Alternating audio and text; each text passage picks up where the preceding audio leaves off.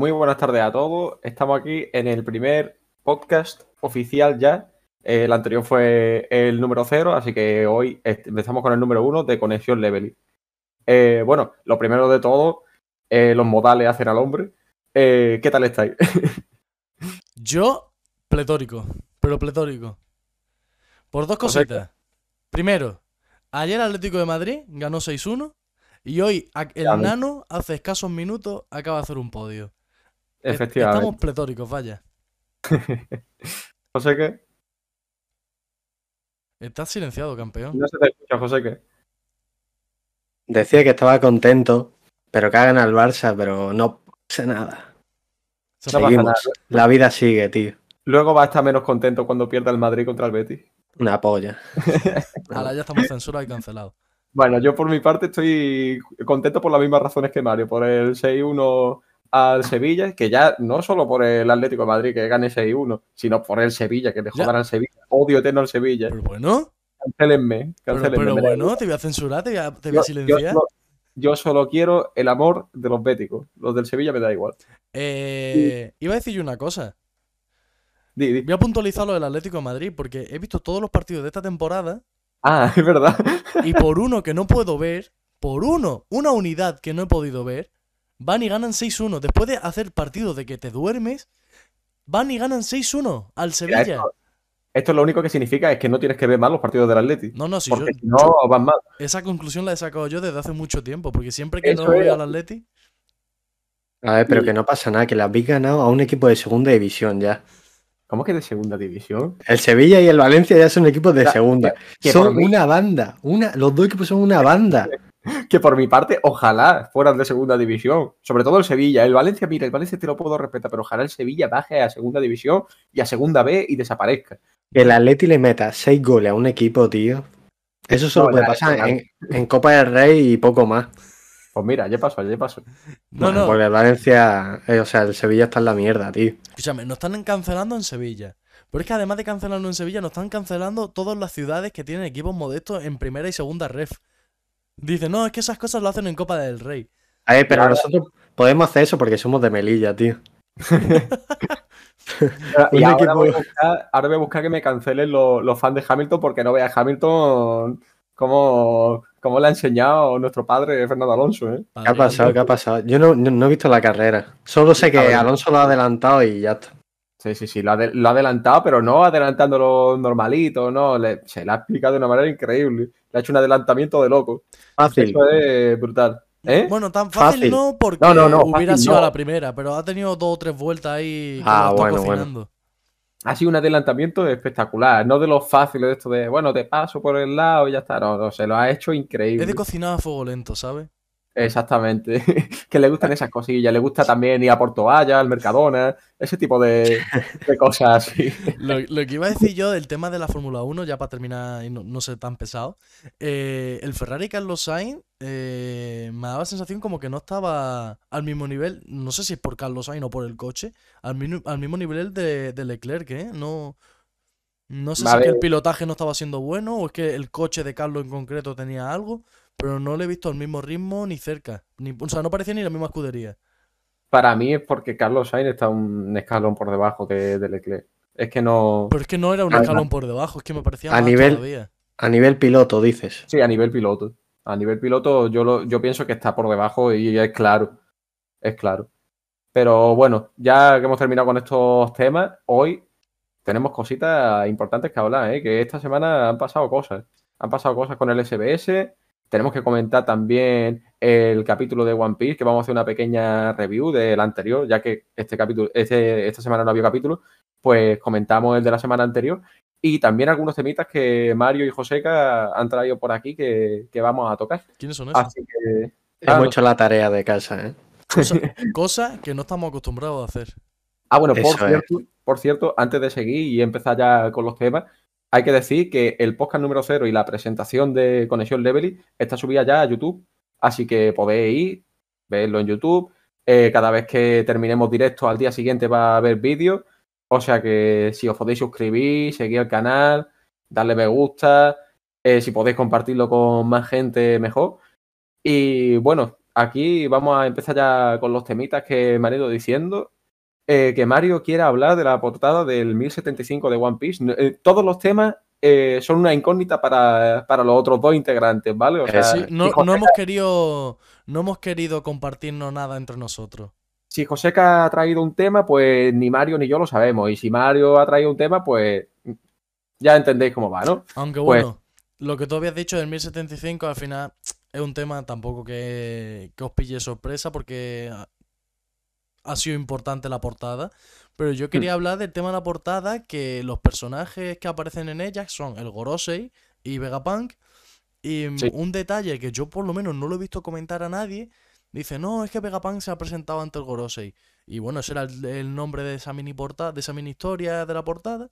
Pero personalmente, yo, por cómo está dibujada, me da la sensación que Vegapunk mm, sabe más de lo que ha querido contar por un motivo en esa portada se ve al Gorosei detrás, como haciendo una escolta, no escolta, pero como que se ponen en un segundo escalón, a un segundo nivel, de un segundo plano, para que sea el que se presente, que es Vegapunk, delante de Im, porque es como nosotros nos, nos vamos para atrás, te presentamos a Vegapunk y así hace una audiencia con Im.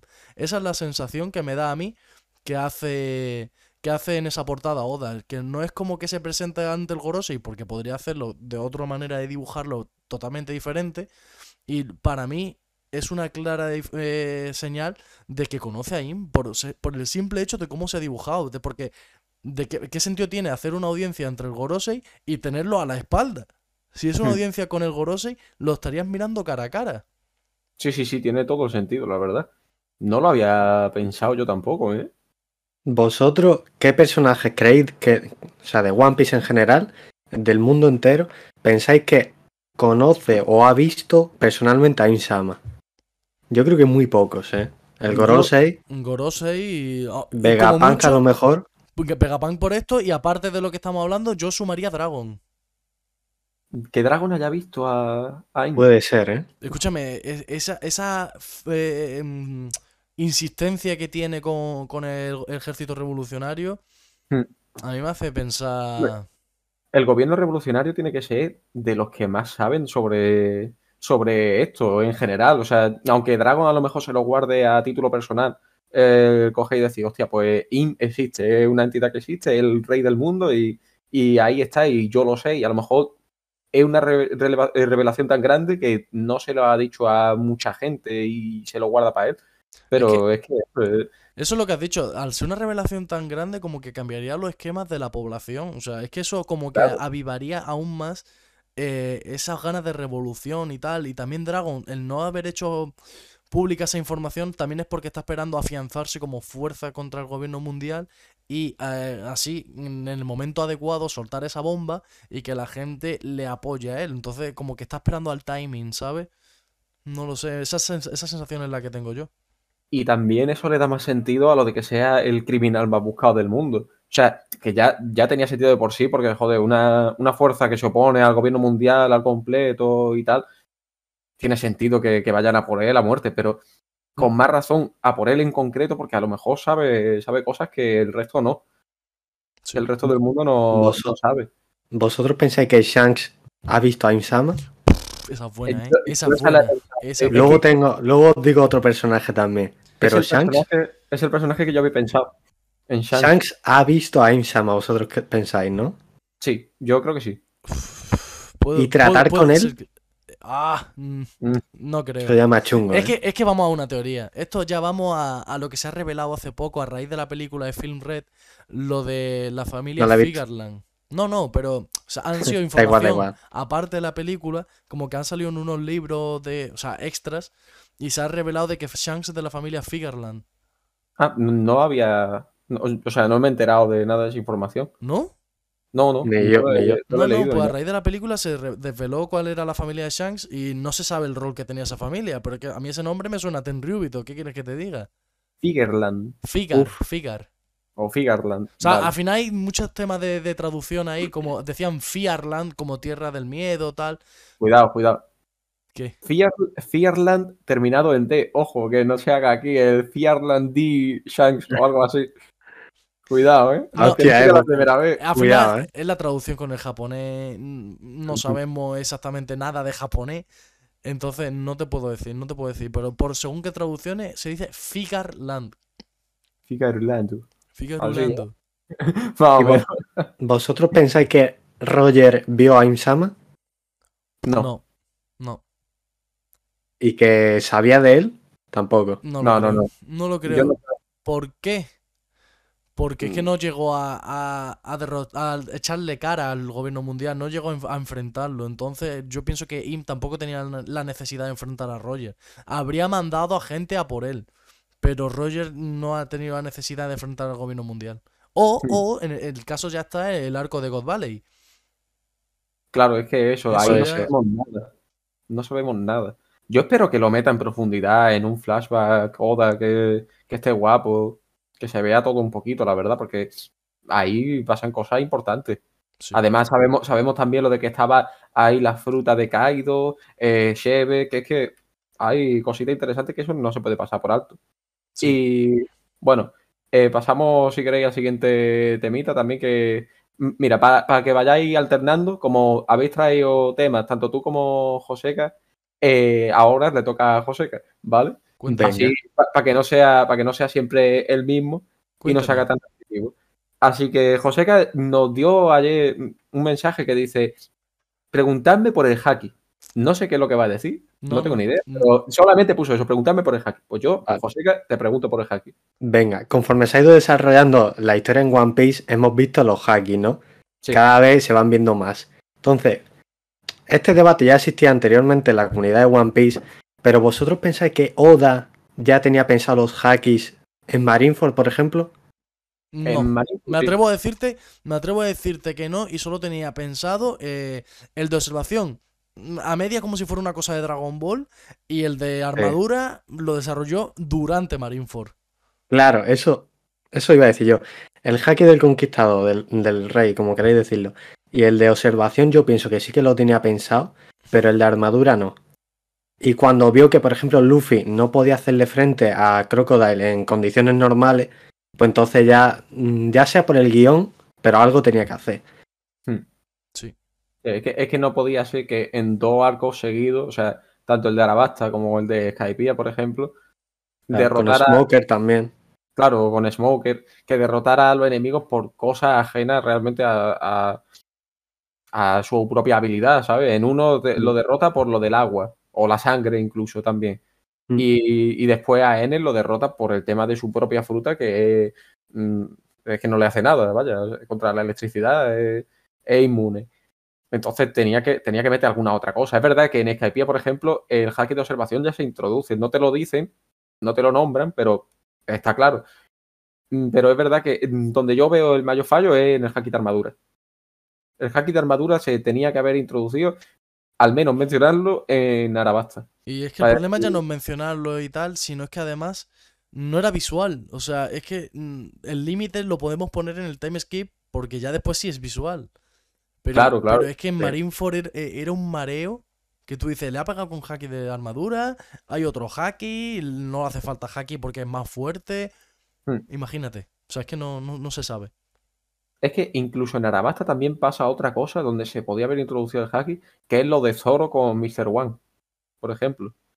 Que ahí supuestamente utiliza el haki de observación y tal, y también consigue cortarlo y eso.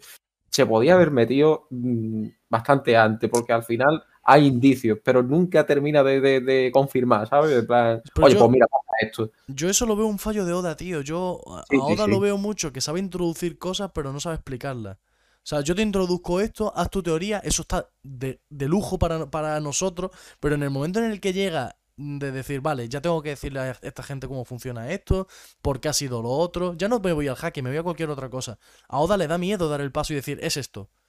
Sí, sí, sí. A ver, que Oda al final obviamente es humano y se equivoca y la mayoría de cosas las, las suele hacer bien. Pero tiene este tipo de fallitos que... mm, o sea, para mí no, no, no le restan a One Piece, obviamente. Sigue, si- eh, es mi obra favorita y va a ser así siempre. Pero, pero sí que dices tú, hostia, esto se podía haber hecho mucho mejor y tampoco había necesidad de, de pensarlo tanto, a lo mejor, ¿no? No sé. No sé si. No me- sé, si, no sé si os acordáis de una escena en la que va Garp a, pues, a saludar a Luffy, que le mete un cate aquí en la cabeza y lo- los demás de la Zoro, Sanji, Nami, los demás se quedan flipando en plan de cómo le ha hecho daño si él le debo matar. Ahí también era una buena oportunidad para introducir el haki de armadura, o por lo menos que es por encima, ¿sabes? Y luego ya de- desarrollarlo mejor. Sí, Pero esa sí. escena hubiera sido muy buena con Garp ahí. En fin, uno de los fallos de, de Oda, el tema del haki. Eh, Mario quería comentar algo sobre los almirantes también. Sí, pero el tema de los almirantes, no sé vosotros cómo que eh, cómo lo vais a hacer con, o sea, cuál es el siguiente tema, por si tiene sentido hacerlo antes o después. eh, pero yo lo voy a hacer sobre, en base a lo que se vio en el capítulo 1075 también. O sea, no sé si hay algún tema que tenga sentido antes o no, pero Eh, Creo que, creo que hay uno de los temas de Joseca que es sobre un ojo. Mm, Ni idea Eh, de lo, puedo, lo puedo explicar ya si queréis antes de pasar a lo es tuyo. que yo por lo del ojo, por eso, me- o sea, sabía que venía un tema de ojo, pero no sabía nada más. Entonces, por si tiene Sí. sentido o no. A ver, Sí, espérate, no sé si- Segundo, un segundo. Me quiero tirar el triple. ¿Sobre qué? Buah, a ver, venga. Eh, Es que a eh, es tirarme a lo fácil, pero tiene que ser sobre el ojo de Zoro. El que No. está cerrado. ¿No? No. No, Ah, pues mira, me va a sorprender, me va a sorprender. Sí, no sé si os acordáis, pero hace tiempo Oda dijo, o sea, le preguntaron a Oda si iba a haber un pirata con un parche en el ojo. Y él dijo que sí, pero se lo estaba reservando. Y aún no apareció ese pirata. Entonces, ¿vosotros pensáis en alguien que pueda ser? O sea, o un personaje nuevo o uno que ya conozcamos. Yo pienso que va a ser uno que ya conozcamos. Sí. Mm, Alguien que pierda un ojo y. Sí. Es que al final, si es un personaje que no tiene un par. Hostia, o imagina- hostia, se me ha venido a la cabeza ahora algo.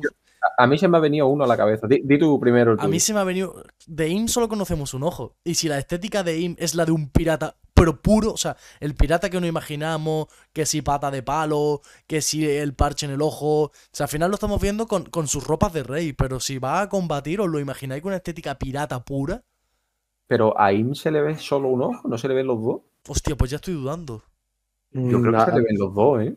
No lo sé, ahora mismo me habéis puesto en duda, la verdad. Eh, Bueno, por curiosidad. Mientras, voy a- sí, voy mientras diciendo el personaje que yo creo que va a ser.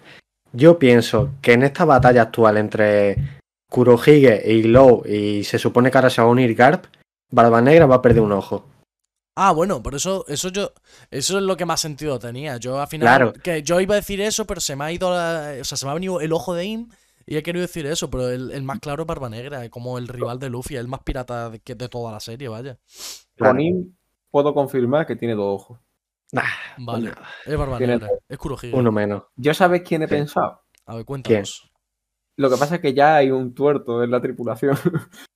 Pero he pensado en Usopp, tío. Le quedaría, le quedaría guapo. Mm, Top, En tío. plan, rollo, rollo, una escena en la que, en la que se haga se haga súper valiente y tal, y que al final acabe perdiendo el ojo. No es fumada, tío, no es fumada. En Elbow va a pasar, ¿verdad?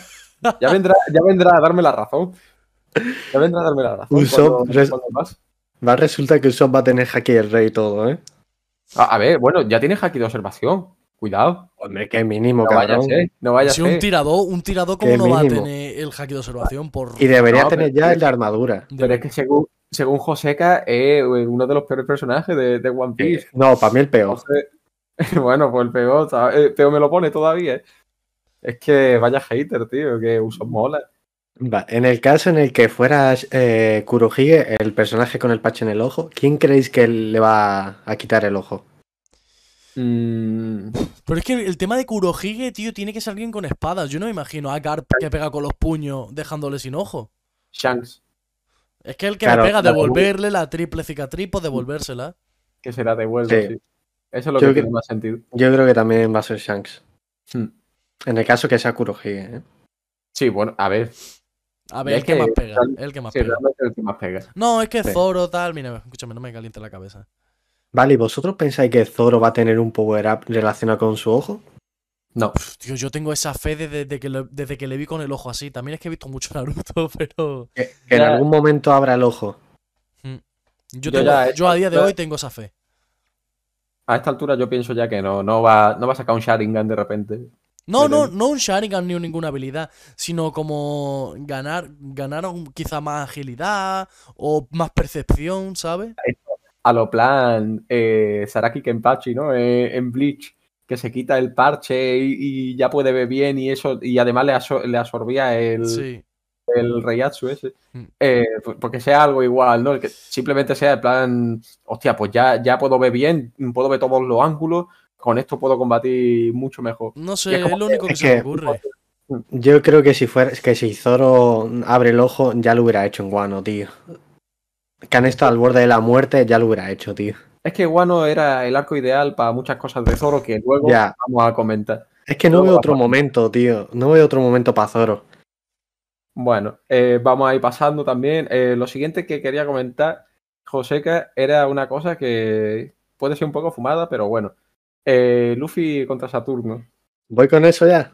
Quiero ir Sí. yo antes, quiero ir yo antes, porque va, ¿Quieres va- Venga, venga, sí. ahí tiene sentido. Vale, pues entonces Venga. habla de los almirantes que quería hablar. Yo, el tema de los almirantes, el nivel se está quedando bastante bajo. Yo no sé vosotros cómo lo veréis, pero para mí me están decepcionando bastante, sobre todo para lo que se había visto con los anteriores tres almirantes, porque los tres actuales me han decepcionado un poco, la verdad. Yo voy a recapitular, pero bueno, eh, no voy a hablar de los tres antiguos, sino de los tres actuales. Voy a hablar de, por ejemplo, eh, Fujitora.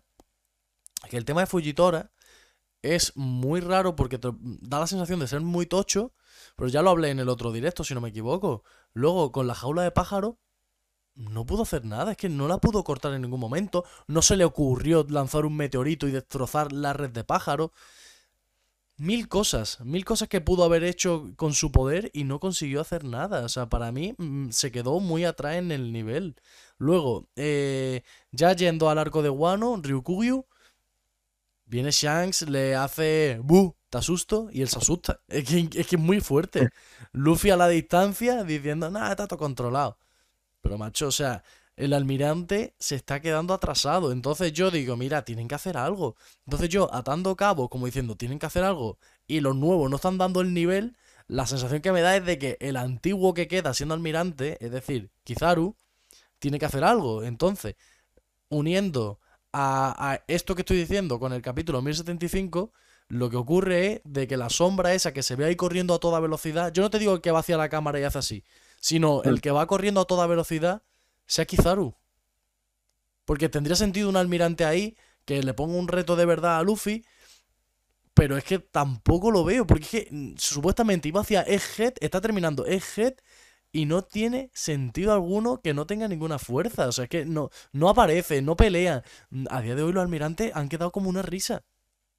Sí, sí, yo opino un poco igual. Y mira, con lo que has dicho de Fujitora, sinceramente pienso que lo de la jaula de pájaro y tal fue guion. Sin más. Porque, pero es que es demasiado grave. Pero Una es que, cosa, la jaula de pájaro, eso, que es la jaula que hizo dos flamingos. sí. Pero sí lanzó un meteorito, ¿no? Pues no la mm, rompió igualmente. Claro, lo que pasa es que no sirvió para nada. Claro, pero, pero es que eso, o sea, de- con el poder que tenía, debería haberla roto. Porque es que además se veía que era más fuerte que Doflamingo. Sí. Se veía que era más fuerte que Doflamingo y no tenía ningún sentido que no pudiera, que no pudiera romperla. No sé. Mira, yo te digo que al principio pega un espadazo y como que no sirva de nada. Cambias de escena, ves por otro lado cómo están intentando frenar jaula de pájaros, vale, de pájaros, vale. Pero que me enseñes también a, a, a- a Fujitora todo el rato haciendo eso y tal, mira, pero te compro que al principio lo intente, no, no funciona y ya no se le ve hasta el final cuando Luffy ya va a derrotar a dos flamingos lanzando un meteorito. Hmm. O sea, tú me lanzas ahí un meteorito o haces un ataque tocho y te lo compro. Es que te lo voy a comprar. Pero es que no sé, ha carecido de sentido el tema de los almirantes para mí desde después de Marineford. Sí, es verdad que antes de Marineford parecía de lo más tocho que había a, a nivel de fuerza, incluso, joder, si es que se veía a Kainu luchando prácticamente mano a mano con Shirohige, por ejemplo. eh, Tan mano a mano no parecía, pero. pero- Ya ves. no, a ver, pero prácticamente estaba ahí, ahí. Y es verdad que Shirohige estaba herido y todo lo que tú quieras, pero es que a día de hoy no le plantan cara. No. Directamente. O sea, ninguno de los que hay le, le hubiera podido plantar cara a Shirohige medio muerto. Sí, para Pienso mí el yo. nivel ha bajado mucho. Tampoco hemos Sí, visto es muchas verdad. cosas. Eso te iba a decir. También es verdad que, por ejemplo, a Kizaru casi no lo hemos visto pelear. Solo la, la humillada esa en Saboidix, o como se llama, no me acuerdo. Y poco más, tío. Entonces yo pienso que ahora en el próximo capítulo sí que va, va, a, dar, va a dar un poco de acción, ¿eh? Junto con lo que luego iba a decir yo, ya lo hilo todo y luego lo digo mejor, lo desarrollo mejor. Pero yo pienso que dentro de poco lo vamos a ver.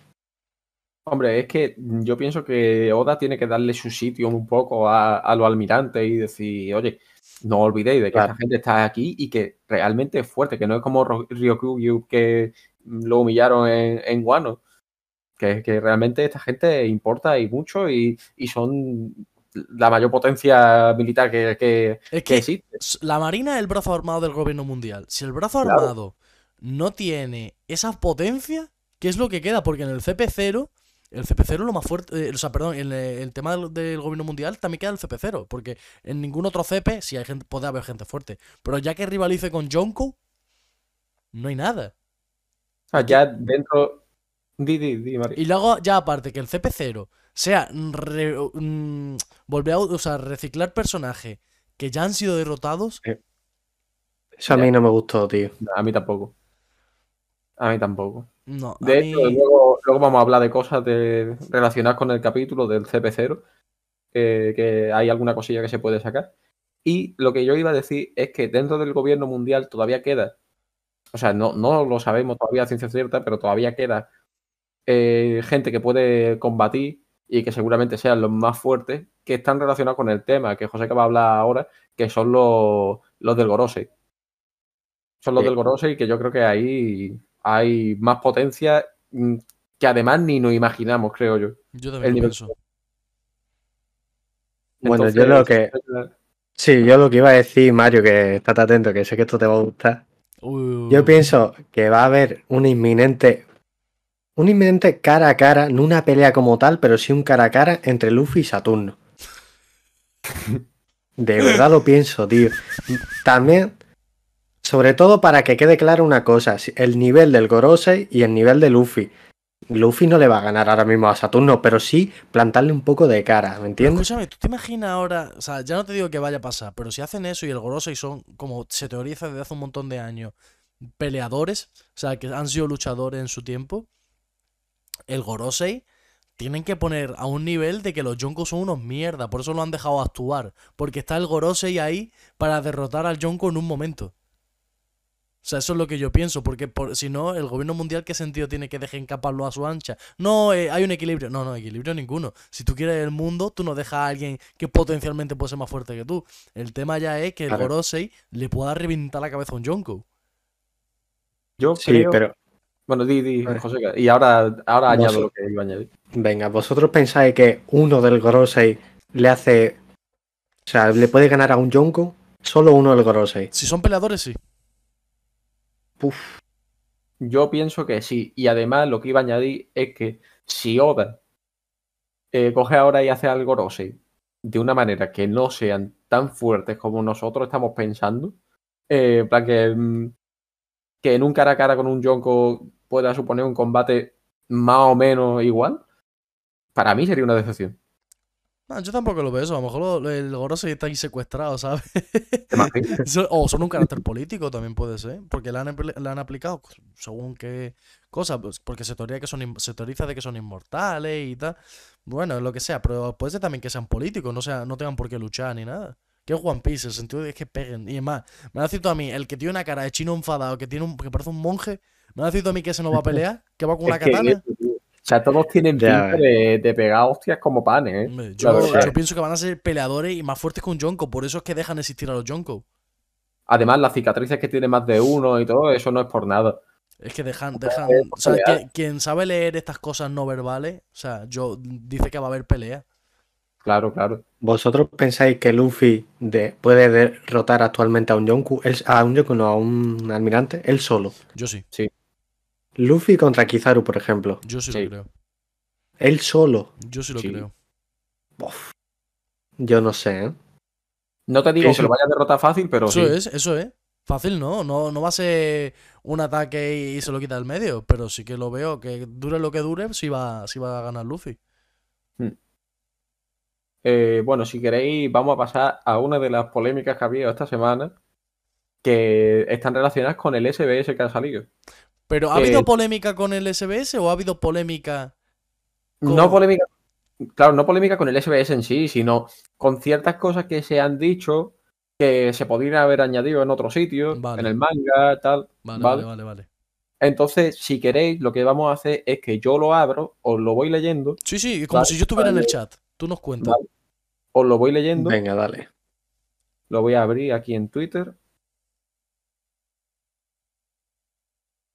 A ver. Bueno. Eh, lo primero que dice eh, Oda Sensei, ¿por qué le sale fuego a Sanji de la pierna? Eh, sencillo, le sale fuego porque... eh, uy, perdón, me ha salido aquí una notificación. Fuera. Le sale fuego porque es más genial que le salga a que le salga un pedo. Nos vemos y no olvide volver, volver a preguntar. Bye bye. ¿Cómo? Un momento. ¿Ha Ahí- hecho un pedo? Sí, sí, un pedo, sí. Oda, Oda un poco. A ver, yo el- entiendo que es porque no quiere revelar según qué cosa. Pero, macho, vaya respuesta. No sé. Bueno, ahora sigue con Sanji todavía. Le preguntan: En el tomo 102, capítulo 1031, las cejas de Sanji están al revés. Pero en el capítulo 1044 del tomo 103 vuelven a la normalidad. ¿Por qué volvieron a la normalidad? Ahí habían teorías, ¿eh? Y le dice Oda: Vaya, qué buen ojo tiene. En efecto, las cejas de Sanji están al revés. Debe recordar que en el arco de Whole Cake Island, cuando hicieron su aparición los hermanos de Sanji, cada uno poseía habilidades superhumanas y exoesqueleto debido al factor de linaje que le suministraron. Sin embargo, debido a la interferencia de su madre, Sanji nació como un humano normal. Echemos un vistazo a las cejas de su hermano. Si te fijas, todos tienen las cejas en forma de 66. Es decir, van eh, el, rollito este que tiene en la ceja eh, va hacia la derecha, ¿vale? El de Sanji va al revés, va hacia la izquierda. Eh, dice, justo como las tiene Jonji. Pero Sanji las tiene al revés. No obstante, el poder de la ciencia que radicaba dentro de él se despertó durante la batalla, por consecuencia de utilizar el Raid Suit. Esto le permitió soportar el fuego. Hasta hoy. Eh, hasta hoy era un misterio cómo es que lo hacía. Pero ahora todo tiene sentido. Veamos con qué nos sorprenderá en el futuro. Atentos a él. Nos deja aquí un poco la expectativa, el hype de decir, hostia, a ver qué va a pasar con, con Sanji. Esa es buena, ¿eh? Sí, yo no sé si os convence mucho la explicación esta. Sí, la explicación esa del, del tema de las cejas, sí, porque ya se teorizó en la comunidad. Y es como la manera de, de ver que como que ha activado eh, sus Sí. poderes. Eso sí tiene sentido. Porque en la Tiene comunidad, sentido, sí. en la teoría, en la comunidad ya sabía esa teoría y tiene sentido. El tema ya de, del hype ese de atentos a Sanji. Tío, o sea, ¿en qué momento dices eso después de Sanji, todos los flashbacks que tiene, todo el, el, pro- el desarrollo que ha tenido? ¿Y con Zoro? ¿Qué pasa con Zoro, tío? A Zoro se Es la que pela, más, tío. más motivo, más motivo con lo que con lo que pasa más adelante en este SBS, que luego lo, lo leeré. Bueno, no sé si lo Eh, conocía porque había polémica, claro. ento- eh, Esa ya, ya sé qué polémica decía. ¿Vosotros pensáis que Sanji va a tener un power-up? Es que me lo espero. Después de esto sí, me espero otro. Pero otro más, tío. O sea, ¿Cuántos, cuántos power-up pensáis que aún quedan por ver? Antes de la batalla final. Claro, porque todos van a la vez, en el sentido de los power Claro. son porque hay batalla una vez por arco mínimo. Claro. Y ya no creo que se separen los Mugiwara, así que. Yo creo, mira, eh, al final, a lo mejor Luffy no, no, no hay ninguno, hay uno, ¿sabes? Pero no uno de marcha nueva ni tal, sino ya es ya a nivel de dominar mejor la quinta marcha, una nueva Mm. forma de la quinta marcha. Entonces a lo mejor me espero una o dos power ups más. No es que no me espero. El buff y la guerra final, punto. sí.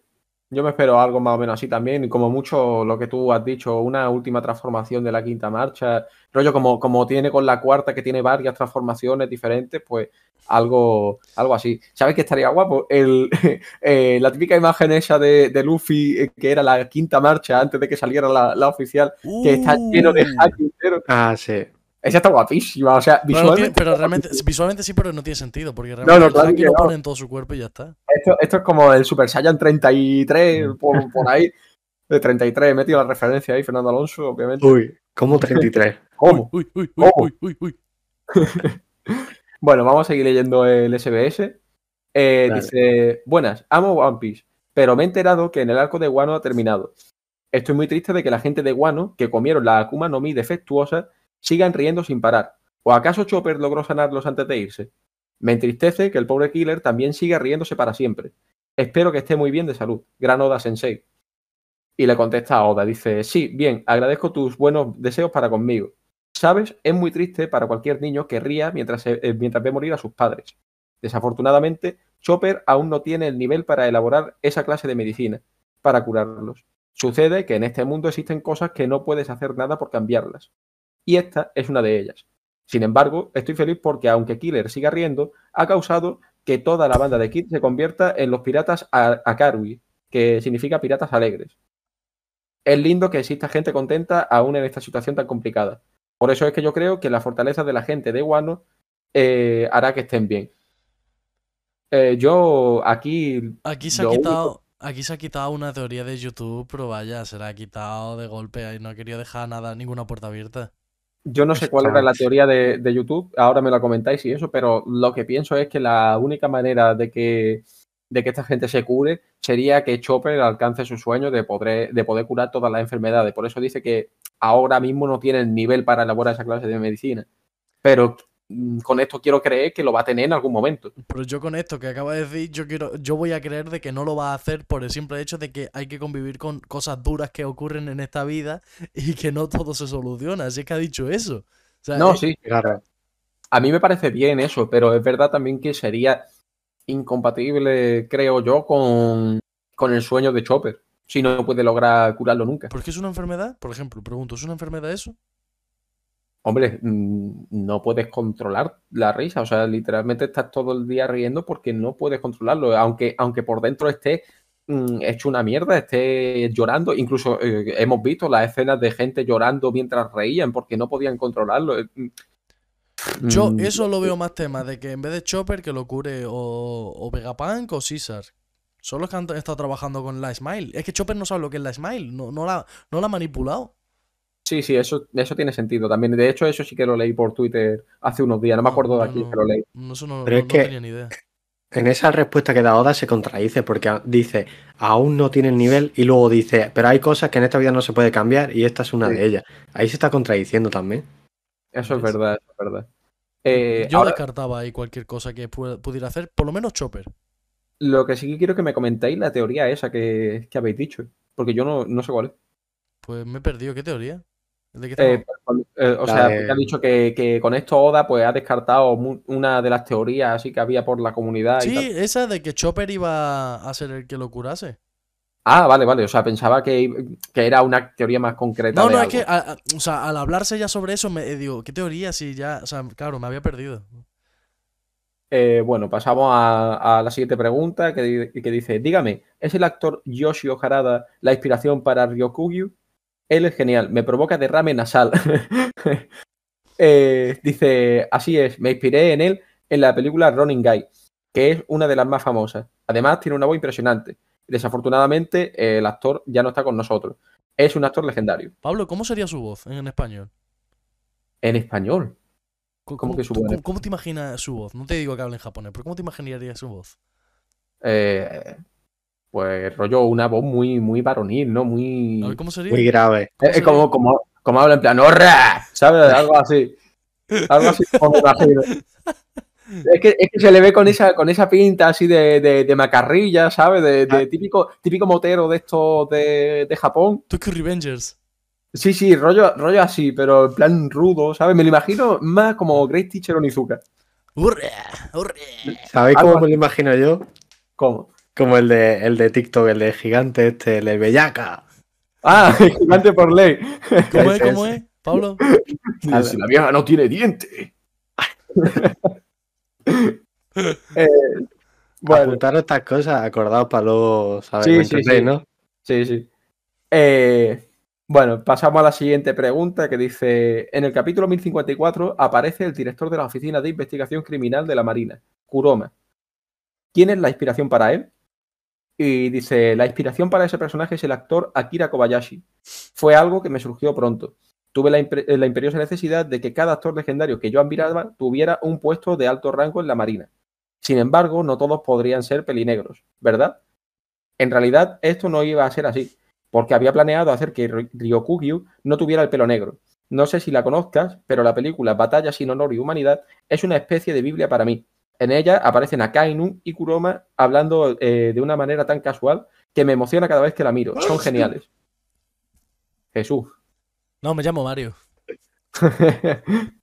bueno, yo creo que aquí poco que comentar, porque además es un personaje que mm, se pasa un poco de largo, ¿no? No- Sí, nada, nada, nada.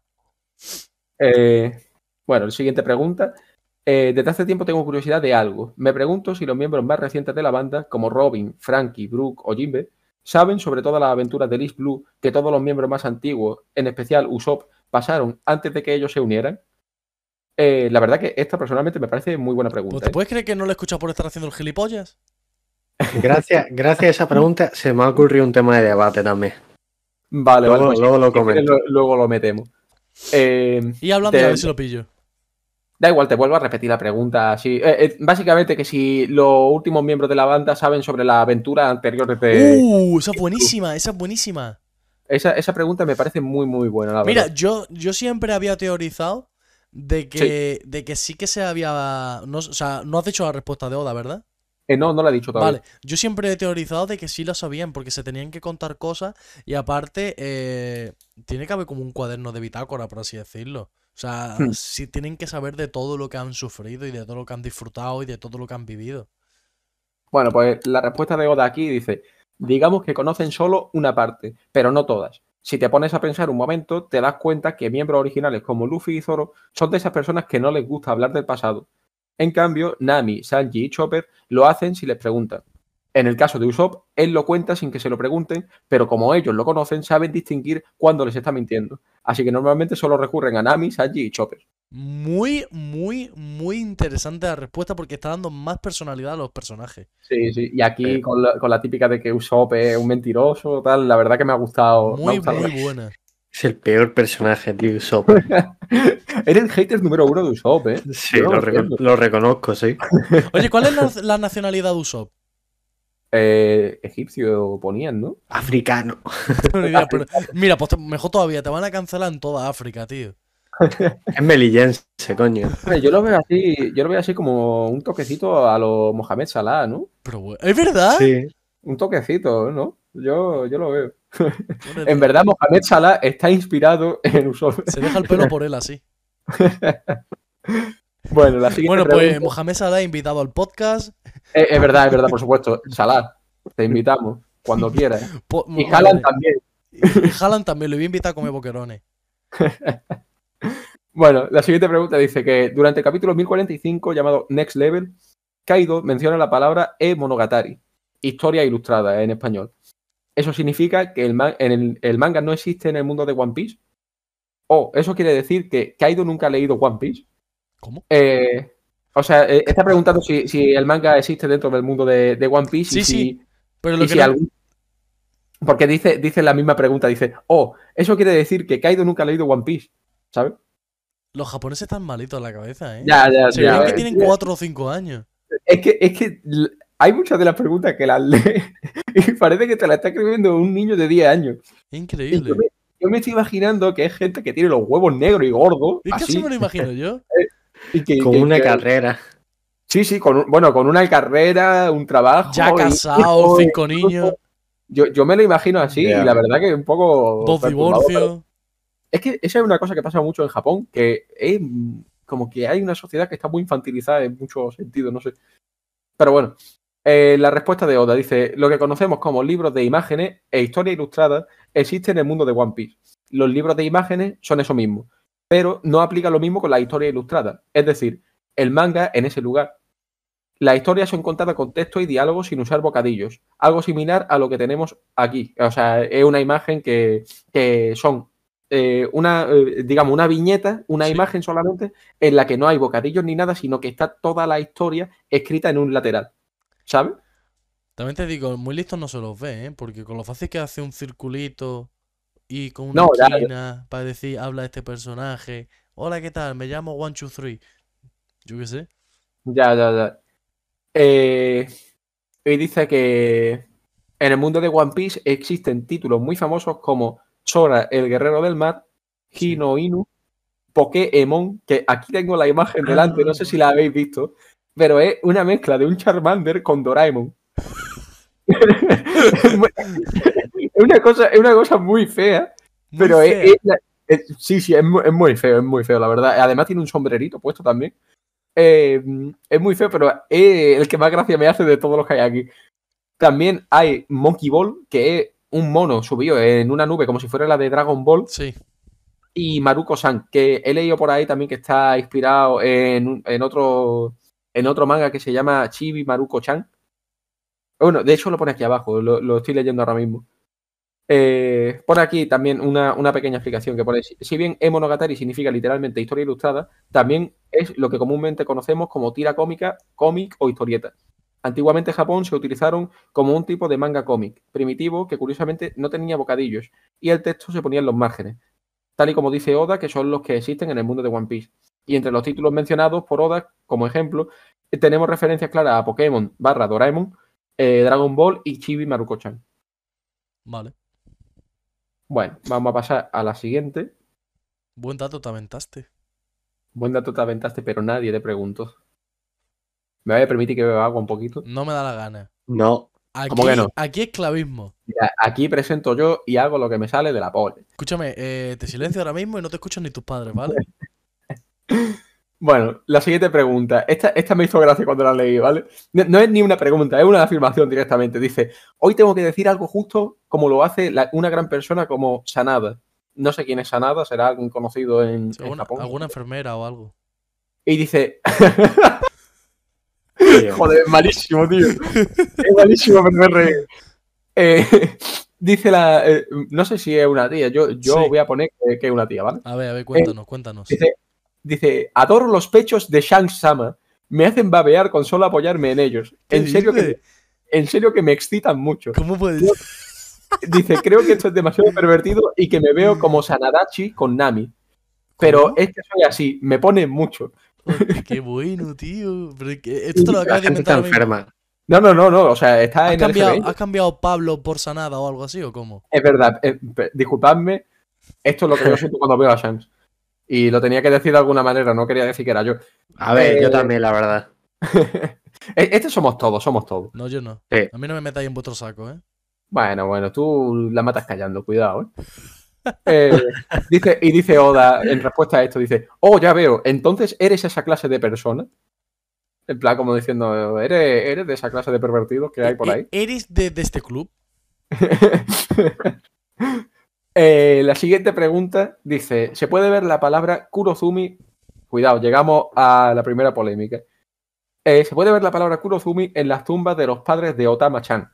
¿Será que Otama-chan nació en el mismo clan que Orochi, el cual continuó con el odio por la discriminación hacia los Kurozumi? Si es así, entonces, ¿ella representa la esperanza de un nuevo futuro? Es decir, ¿sería como Koala siendo lo opuesto a Jordi? Y ¿Lo dice, opuesto a? Jordi. Jordi. ¿Quién es Jordi?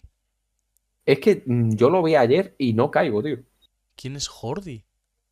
¿Puedo- Yo no caigo quién es. Pero se, se le ve la cara, está sombra... ¿Cómo se escribe? Jordie. Eh, no, eh, H-O-R-D-Y. Jordi One Piece. No me suena. ¿Y hablando vosotros mientras que lo veo? Sí. Bueno, si quieres voy leyendo la respuesta. Dice, oh, increíble que te hayas percatado de ese pequeño detalle, ¿eh? Te lo diré entonces. El nombre real de Otama es Kurozumi Tama. ¿Pero merece ser odiada por eso? En la escena final, Hiyori exclama, un Kurozumi solo sirve para arder. Con esa frase, Hiyori se refería a todos los Kurozumi, incluyendo a la misma Tama.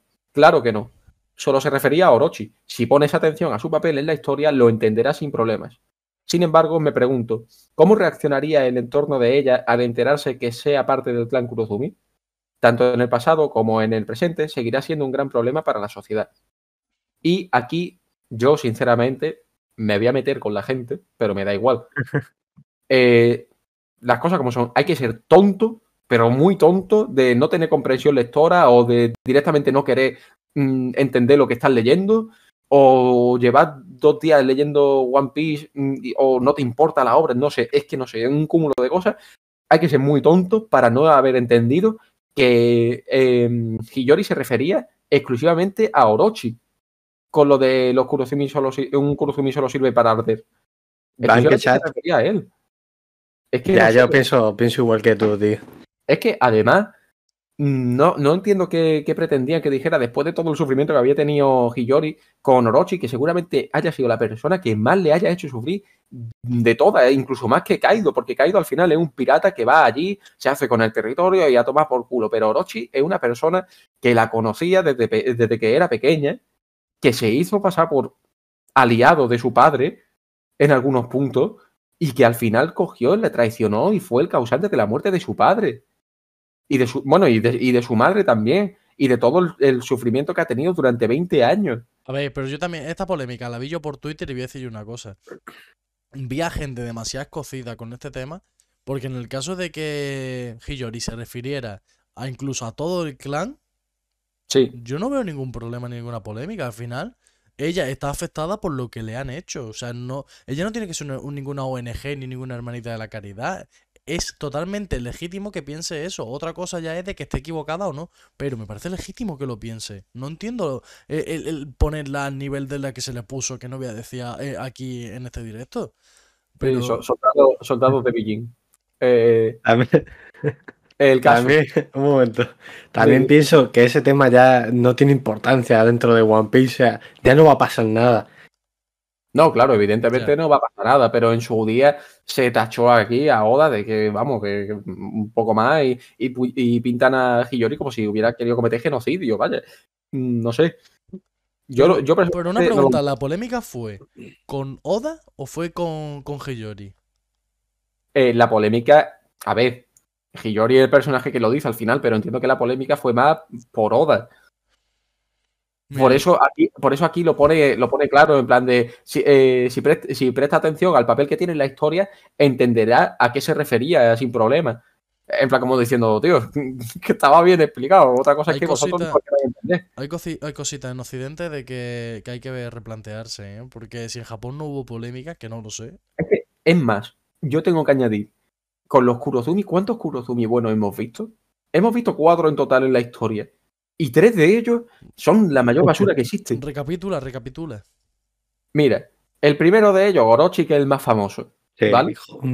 sí, bueno. Eh, el segundo es eh, la vieja que ayuda a Kaido. Que tenía, para la gente que lo sepa, tenía la fruta que antes, que actualmente tiene Bartolomeo. Exactamente. Mm. Esa, esa, esa vieja también era, era Kurozumi. Eh, el tercero es Kanjuro, que al final resultó ser un traidor. Después de todos los años y tal, era el traidor que, que había entre los vainas rojas. Qué asco me da, tío. Y la única, la única que se salva es Tama. Que por eso pone aquí también lo de lo de lo de que Tama. eh, o sea, en la pregunta que, que le hacen a Oda, que si puede suponer una esperanza de un nuevo futuro. Es que es la única que realmente no ha tenido malas intenciones en ningún momento. Que sepamos, a ver, es una niña. O sea, es que no encima creo. cancelar a Oda no tiene ningún tipo de sentido. Porque encima es que ha creado a Otama. Entonces está dando a entender de que los Kurozumi no son así. Yo pienso que hay gente que es cortita, sin más. No, no, Que es no que, tiene- literalmente. eh, O es cortita o es inmadura. Claro, que no tiene comprensión lectora o que directamente simplemente quieren reafirmar su- sus propias sus propias convicciones y necesitan de este tipo de cosas, no sé. Y que se están centrando en un tema que no tiene importancia ya, tío, que no es algo relevante para la historia de One Piece. O sea, ya, ese tema ya es pasado, tío. No, pero el problema es que lo ha hecho porque en su día sí fue un tema. Claro. Lo ha hecho como aclaración. Porque creo que Ah, si no bueno. me equivoco es el primer tomo que ha salido a raíz de eso. O sea, después de eso, que diga. Eh, bueno, eh, la siguiente pregunta dice, Odachi, ¿me podría decir qué cara pondría Kaido si comiera una ciruela pasa? Mm, Yo esta- este tipo de preguntas no sé. Hola, Pablo. Es una cara como así. ¿Y qué, cara. ¿Y qué cara pondrías tú, Pablo? Eh, pues no lo sé. A ver, yo he comido ciruela pasa y Por eso, ¿qué cara pondrías? ninguna, ninguna cara, la verdad. A ver, lo como una, tienes que poner una. así, ¿Joseca? así me la como. ¿Cómo te, cómo te la comes? Yo Y si Dios. muerde el hueso y te hace daño los dientes, ¿qué cara pondrías? ¿Joseca? Si muerde el hueso, Sí. ¿estaría así? Yo haría eso. ¿Y tú? ¿Y tú? ¿Qué cara pondrías? Es verdad, es verdad. Mm, Buenísimo. De placer. Cómo llena la tripita, qué rico. Buenísimo. Buenísimo. Ay, tío. Eh, bueno, pasamos a la siguiente pregunta. Dice: Buenas, Oda Sensei. Desde que vi el ataque final de Kaido, Kaen Daiko, tengo la duda. ¿Está basado en el Rakugo que lleva el mismo nombre? Dice: Es correcto, está inspirado en ese Rakugo. Hablando de eso, recomiendo leer Akane Banashi, un manga muy bueno sobre Rakugo. Es muy divertido. Yo, sinceramente, no sé lo que es Rakugo. No, Vaya Rakugo spam, tío. no ha hecho un spam grande. Rakugo es, ¿cómo os puedo explicar? Son monólogos tradicionales japoneses que con un un mismo monologuista, por así decirlo, hace varios personajes, pone diferentes voces, actuaciones, y la mayoría de veces esa se hace sentado sobre un cojincito de este japonés que hacen, que se ponen de rodillas, Sí. y lo hacen con un abanico, y eh, no sé si lo habréis visto, van en kimono. Es como el teatro japonés así, sobre durante la Segunda Guerra Mundial fue súper famoso y tal. Y, Vale, vale. y es realmente eso. o sea, Hay de muchas temáticas, hay de risa, hay de miedo, hay de, de amor, hay de, un montón de temáticas. Pues entonces sí que sabía. Sí que sabía lo que era, pero mm, simplemente no sabía el nombre. Madre mía, ¿eh? ¿Qué cultura tengo? ¿Has visto? Eh, eh. Led Berserk. Eh. Eh, la siguiente pregunta dice: Durante el banquete final, a Killer se le ve comiendo algo, pero no se alcanza a ver qué es. Supongo que debe ser curry udon, ¿verdad, Todachi? Es correcto. Ofrezco una disculpa, pero debido a mi astigmatismo, ya no soy capaz de distinguir los detalles más pequeños en la piñeta. Por eso no se aprecia bien lo que estaba comiendo. Pobre Oda que tiene Pero astigmatismo. ya, ya Pero- voy a. Tú tienes que saber lo que dibuja. O- Una cosa es verlo, pero otra cosa es saber lo que dibuja. Sí, pero, pero a quién le importa lo que está comiendo Killer, tío. Eso digo yo. O sea, tienes la oportunidad de hacer una pregunta y preguntas eso. Increíble. yo, yo pienso que hay gente que se fija demasiado en los detalles, porque yo, sinceramente, sea, yo, no sabía ni que estaba comiendo Killer. ¿Qué quieres que te diga? Claro, me fijo en los detalles de los capítulos, pero no hasta ese punto. Me da igual lo que esté comiendo o deje de comer, sinceramente. No, no me importa, la verdad. Pero bueno, también el tema de- del astigmatismo. Me acuerdo que leí un comentario por Twitter que me hizo mucha gracia, que le, que le dijo, un argentino le dijo, ponte gafas, culo roto. y me hizo mucha gracia eso. Eh, A ver. Ah, bueno, vale. Aquí directamente ya no hay preguntas, sino que es Oda el que directamente abre una sección que dice: Existen muchas dudas sobre el linaje de sangre de Zoro. ¿Cuál es? Bien, no creo que pase nada si lo digo por aquí. Así que allá vamos. Aquí se equivocaba Oda porque ha dicho que no creía que pasara nada si lo decía por aquí. Eso, eso iba a decir. Ya ves. Sí que Lo más, impor- lo más importante de todo el SBS. Sí que ha pasado. Bueno, eh, aquí se abre el árbol geneal- eh, genealógico de Zoro. Hace 55 años, eh, Shimotsuki eh, Kosaburo eh, forja la agua de Ichimonji, forja a Emma. Esto sucede mientras Oden tiene 4 años. Junto a 25 personas, parte de Wano, entre ellas la, eh, la hermana mayor de Oshimaru, Shimotsuki Furiko, y el carpintero Minamo- eh, Minatomo. Eh, hace 52 años es cuando llegan a East Blue, salvan una pequeña villa de un grupo de bandidos de la montaña y tras estos hechos, 10 de los miembros de la expedición deciden establecerse ahí y fundan la villa Shimotsuki. Entonces, Shimotsuki Kosaburo, que es el que forja Wado Ichimonji y Emma, eh, se junta con la hija de un aldeano. Eh, de ahí nace Shimotsuki eh, Koshiro. No, eh, no leo el nombre, tío. Es que está la foto muy pequeña. A ver si aprendemos japonés, ¿eh? A ver si tú estás también como Oda con el astigmatismo. Eh, también se junta con una mujer desconocida y de ahí nace Kuina, que es una Shimotsuki. Eh, y después Shimotsuki Furiko, que es la que hemos dicho antes, la hermana mayor de Ushimaru, que luego pone en contexto quién es Ushimaru por si alguien no se acordaba y ahora lo leo también. Eh, se junta con un espadachín de la aldea, que es el abuelo de Zoro, que se llama Rorona Pinzoro. Vaya nombre, Eh, ¿eh? Pinzoro.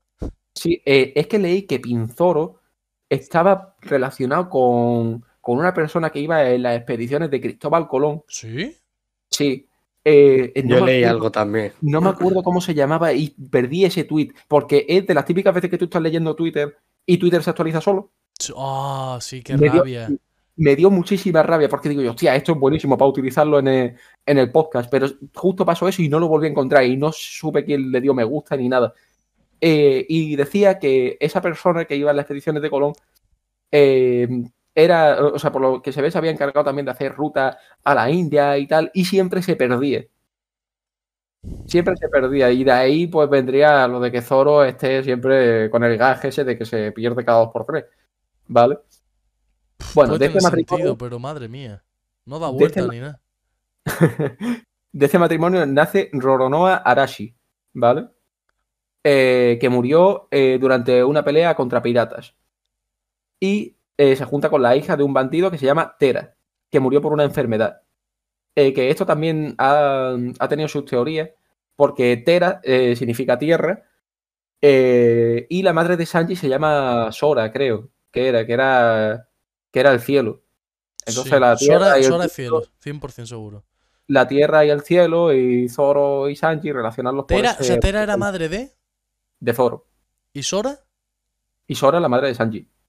Uh. Y, la- y he visto ese tweet y me pareció interesante que, que lo relacionaron por ahí.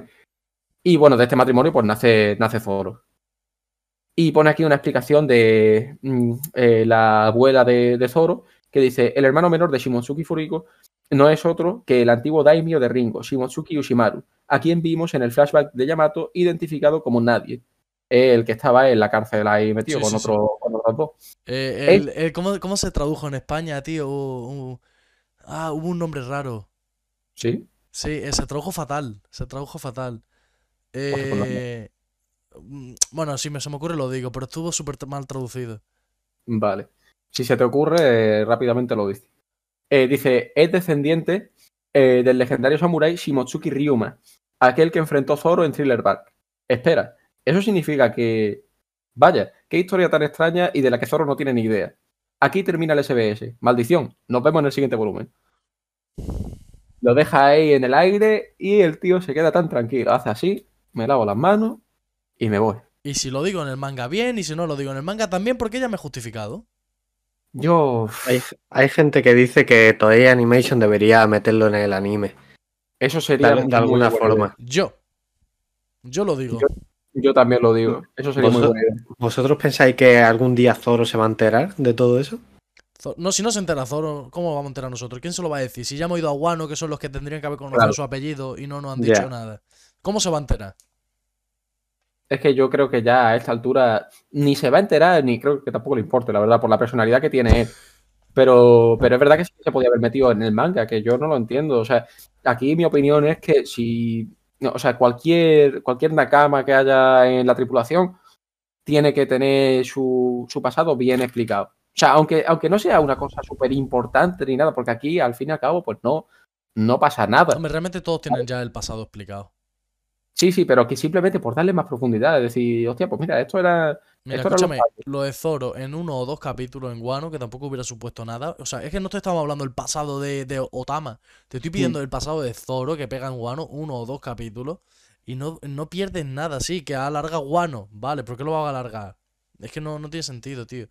Yo, a mí me hubiera encantado un pasado de Zoro en Wano, pero al 100%. Que se lo hubiera- Ya no te digo que haya aparecido un personaje, pero yo qué sé, es que no me acuerdo cómo se llama eh, el, el, el Yakuza este chiquitito, el viejo. ¿Hyogoro?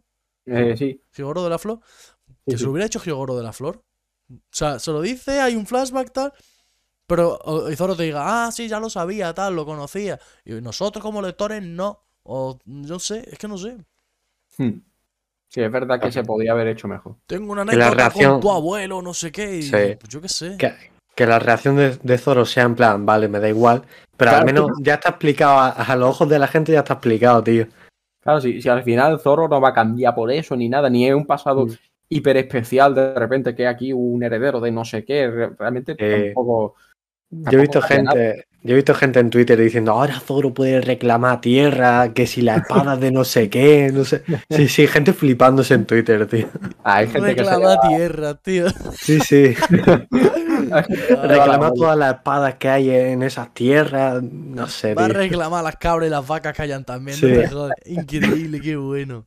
Los terrenos son míos. O terreno. Pero Bueno, es pues que- este SBS ha estado bastante bien. Pero el problema es que son informaciones que no van a salir en el manga. Entonces se está Claro. quitando trabajo, tío. Y para esto, para Mm. mí un SBS debería ser con cosas menos relevantes. Porque el pasado de Zoro me parece súper relevante. A mí con esto de Zoro me parece lo mismo que si ahora coge y dice, pues te voy a explicar el pasado de, de Frankie en un SBS. O sea, que tenemos parte del pasado de Frankie, O, pero por o ejemplo, God Valley. Por ejemplo, lo de que los padres sean piratas, ¿Sabes lo que Ahí- pega en un SBS? Lo que lleva diciendo mucho tiempo. No, es que a lo mejor no es importante la madre de Luffy. Pues bueno, ponme en un SBS la madre de Luffy. claro, eh, eso, mira. eso te- eh, si, no es, si no le va a dar ninguna importancia, vale, pónmela. Pero es que Porque- Zoro sí tiene relevancia, porque está Ryuma. Sí que el problema es que está Ryuma. Y además que aquí claramente ha jugado con la gente. Porque la gente se pensaba que iba a haber un pasado de Zoro eh, relacionado con Wano. Y efectivamente lo hay y no se ha dado explicación. Se, la- se da ahora. Ya me he acordado El del nombre. Lo tradujeron en España como fulano. ¿Qué verdad. ¿En Es serio? verdad. es verdad. Shi- Shimotsuki Ushimaru, el fulano. Sí, sí, Toma. sí, lo tradujeron como fulano. Pero la oficial, ¿eh? Madre mía. tío. No tenían ganas de trabajar. Es que, es que no vea, tío. ¿Cómo puedes ponerle fulano? Es que a mí, mm, esa es otra opinión que tengo también, que me voy a salir un momento aquí de- del tema que estábamos hablando. Eh, las traducciones oficiales de One Piece en España mm, no me gustan. Escúchame, Usuf, sea, parece que es un tío que ha salido del Sáhara, colega. Usuf. Es no, no me gusta, tío, no me gusta. Está, está muy mal hecha y parece que no se le tiene cariño a la obra. Pero ¿sabes lo que te digo? Aun con esas, el anime le veo un cariño brutal. Al anime doblado en español. Claro, claro, yo me refiero, yo me refiero al manga, me refiero al manga, exclusivamente. El anime, la verdad que el, el doblaje te puede gustar más, te puede gustar menos, pero a, a mí, por ejemplo, me encanta, la verdad. Eh, pero es que está hecho con cariño, yo creo que sin ninguna duda. La verdad. Y bueno, pues hasta aquí ha llegado el SBS, así que si os parece, pasamos a hacer la review de- del capítulo. No entiendo Un momento. No Un momento. español, ¿no? Una pregunta que se me ocurrió antes. A ver si da para mucho, no sé. La pregunta es, de los Mugiwara que hay actualmente, ¿quién creéis que tiene más posibilidades de traicionar a Luffy y a, a la banda en general? Pff, Yo te diría ninguno. Sí, yo diría ninguno también. ¿eh? Tienes que hacer un top. Top, no, ya no me dice uno, ya me dice un No, top. Ah, de, Vale, de menos a más, o sea, todavía. de Vale. menos posibilidades a más posibilidades. Vale, Por ejemplo, yo Zoro es el que menos posibilidades tiene, por Sí, ejemplo. sí, Zoro sí. y Nami pondría, bueno, sí, Es que Zoro incluso- y Nami es que creo yo. incluso el orden, yo lo veo bastante claro. El orden sería quizá por orden de unirse. Mm, yo eso no. Bueno, por ejemplo, yo el que más posible... ¿Qué? O sea, he dicho quizá, luego, por ejemplo, Jinbe baila, porque Jinbe al final va por otro lado, tal. Mm, no sé. Pero tradición como tal, a lo mejor el que más, pero por miedo Usopp. Eh, después el tema sería por un poquito Brook, quizá. Pero no por nada, es que no, no, no va a ser ninguno, pero tengo que decirte. Va a ser eso, Usopp, eh, Brook. Después tiraría quizá mm, mm, Chopper, Frankie. Bueno, Frankie Chopper. Eh, mm, Sanji, Nami. Y, y ya me tiro por Robin, Zoro y el propio Luffy. eh. ¿Tú, Pablo? Yo, sinceramente, eh, Joseca, no voy a pasar por el aro. Eh, Yo no, yo, no haría, ni- yo no haría ningún top, tío, que está hablando, que estás loco. No Vale, el que más posibilidades tiene, según tú. El que más. El que más.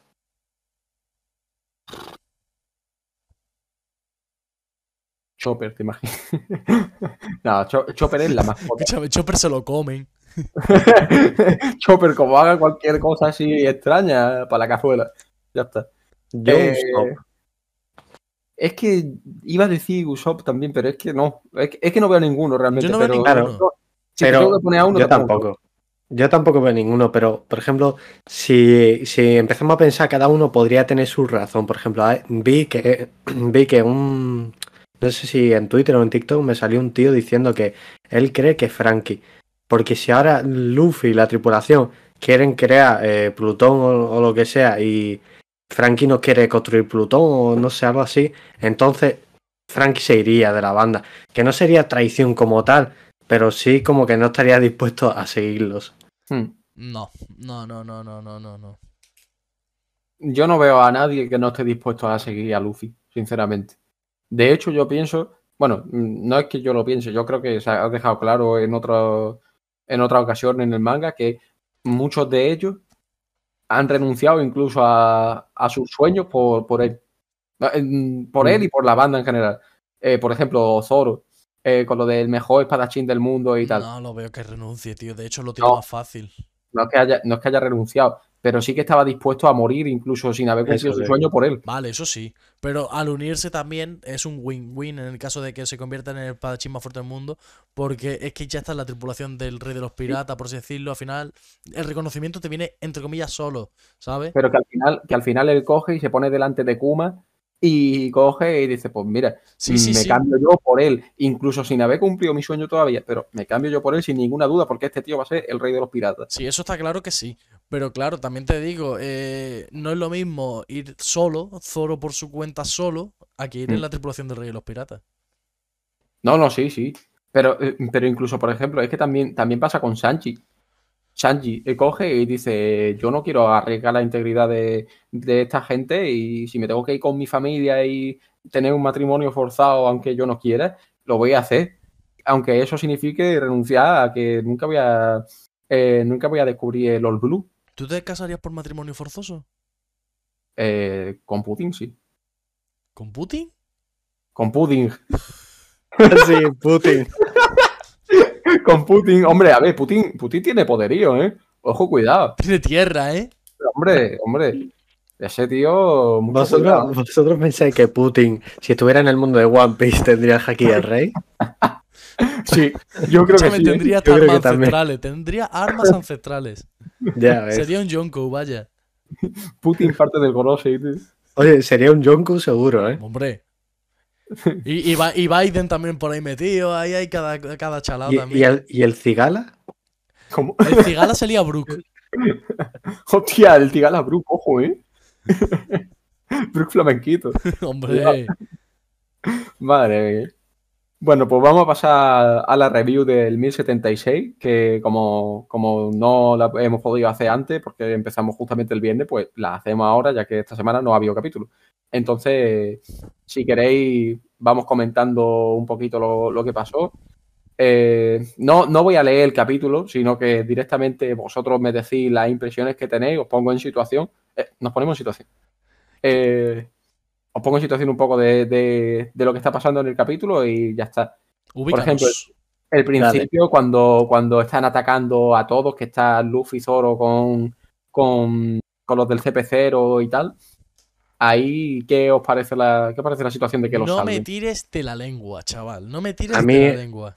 A mí eso no me gustó nada, tío.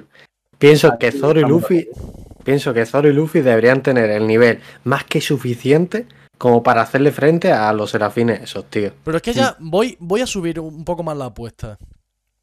¿Qué hace Luffy? sal- Bueno, Luffy y Zoro salvando a Kaku y a Luchi. Cuando ellos mismos han dicho que si pudieran irían primero a por Luffy a matarlo y después por la tripulación. O sea, ¿en qué momento le salvas? Es que no, no, o sea, es que no tiene ningún tipo de sentido. Ya te apañarás con los serafines, pero ¿por qué vas a salvar a un tío que te quiere matar? Y yo además añado otro argumento con el que estoy totalmente de acuerdo, que escuché gracias a Radio Pirata, que es que no sería una cosa que haría Luffy. Vamos Oye, a que por no, aquí- vosotros, vamos a por no vosotros. Aquí no queremos rivalidades, ¿eh? Aquí colaboraciones las que queráis, rivalidades no, por favor. Bank Chat. Que chat. Eh, bueno, eso, que, que decía que no sería algo que haría Luffy porque el CP0, en concreto eh, eh, Luchi, es responsable del sufrimiento que tuvo Robin en su momento. Y que no sería algo digno de, de Luffy hacer eso porque le tendría una rabia increíble. Que después se justificó de otra manera, eh, eh, diciendo que al final también es algo digno de Luffy porque Luffy no dejaría morir a nadie así, estando atrapado y sin poder defenderse siquiera. Entonces, por ahí lo puedo comprar también. Vale, pero ¿me tiras de la lengua o no me tiras de la lengua? Eh, sí, te tiro de la lengua, venga. Me suda los cojones lo que diga Luffy, tío. Que vamos a ver, que Zoro lucha a matar. O sea, es que están salvando cada uno a uno. Por mucho que digan lo que digan, es que van a muerte, tío. Que se están pegando con Mm. espada, que no se están pegando a tortazos. Es que no tiene sentido. A mí, la verdad, que me parece mm, de las cosas que han pasado últimamente en One Piece, de las peores.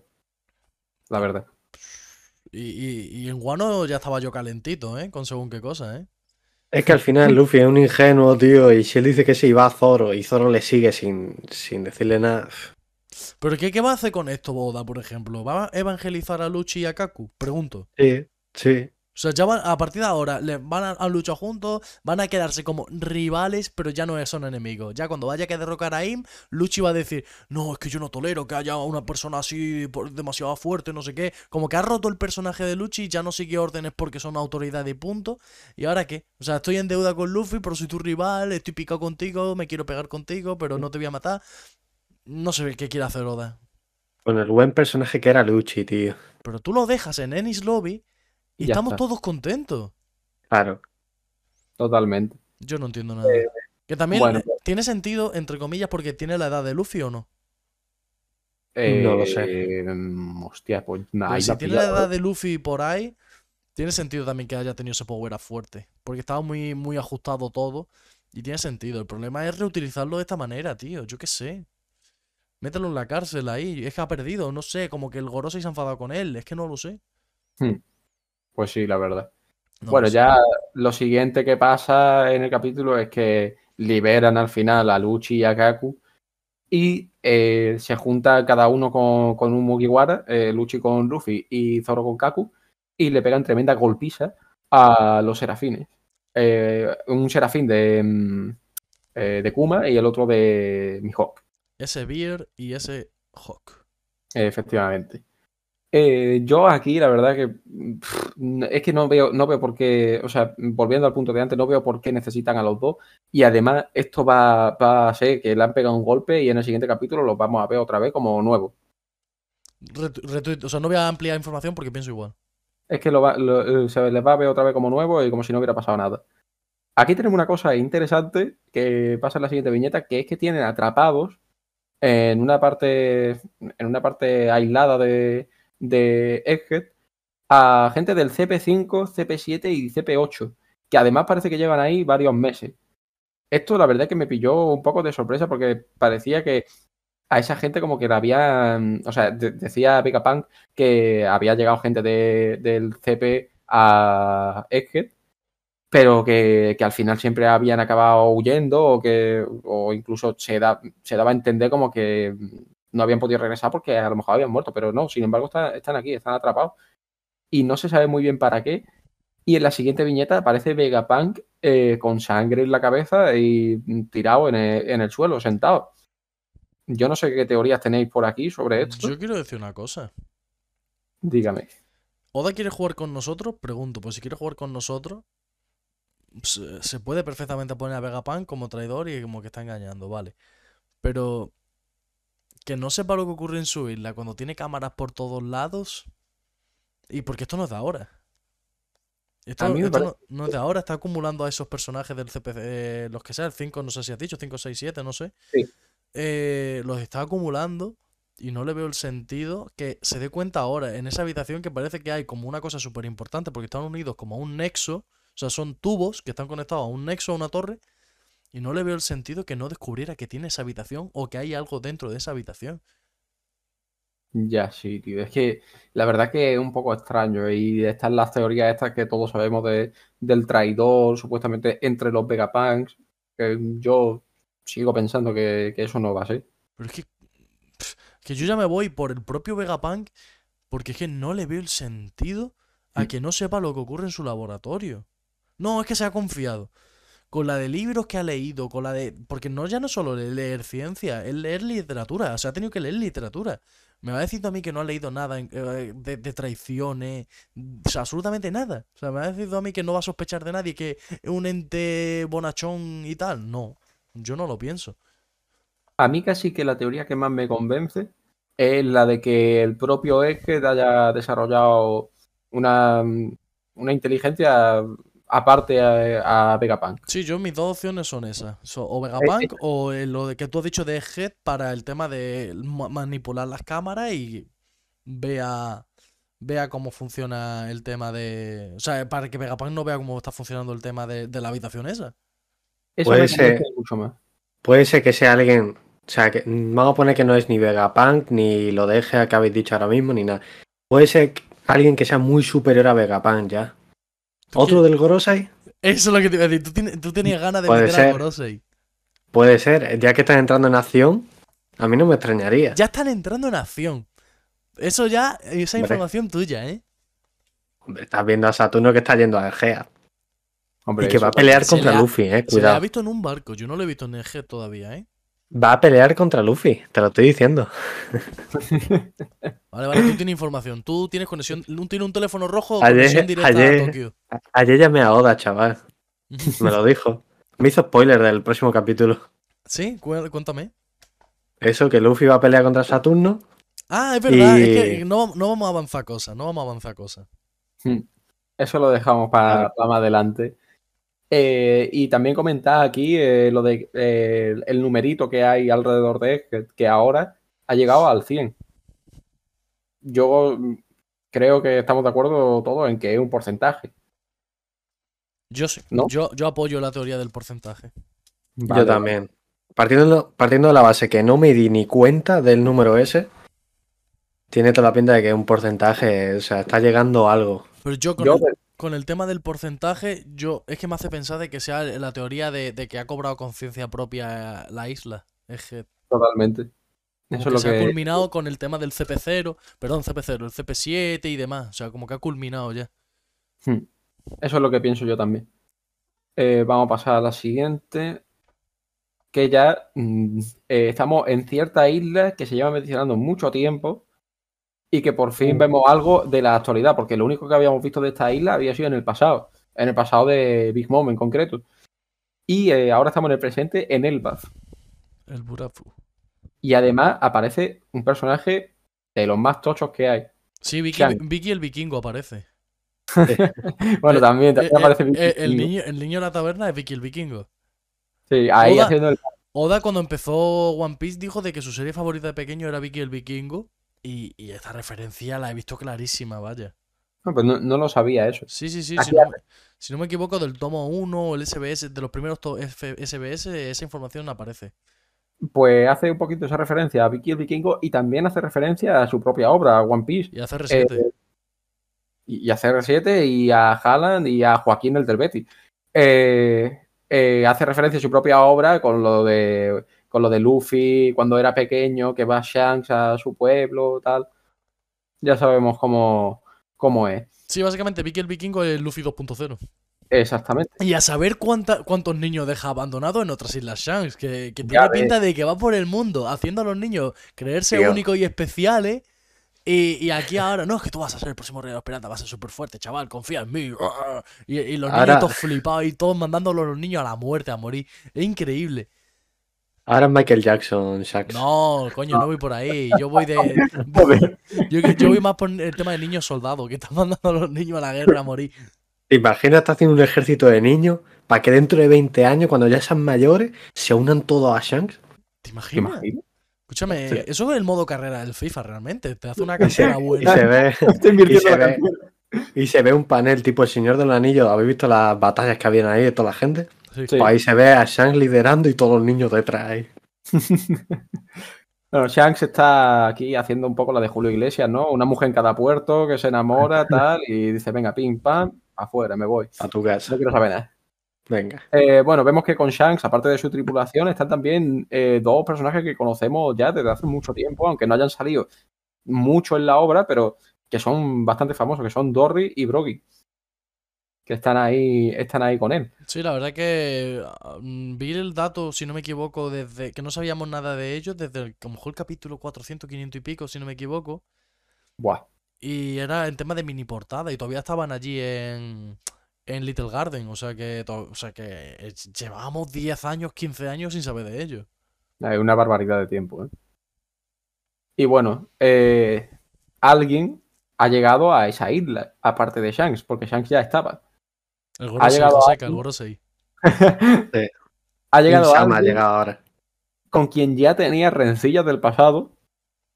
Bueno, aunque más bien es esta persona la que ha llegado la que tiene rencillas del pasado con Shanks, porque, porque a Shanks al fin y al cabo no le pasó nada. Pero a esta persona eh, le pasó bastante.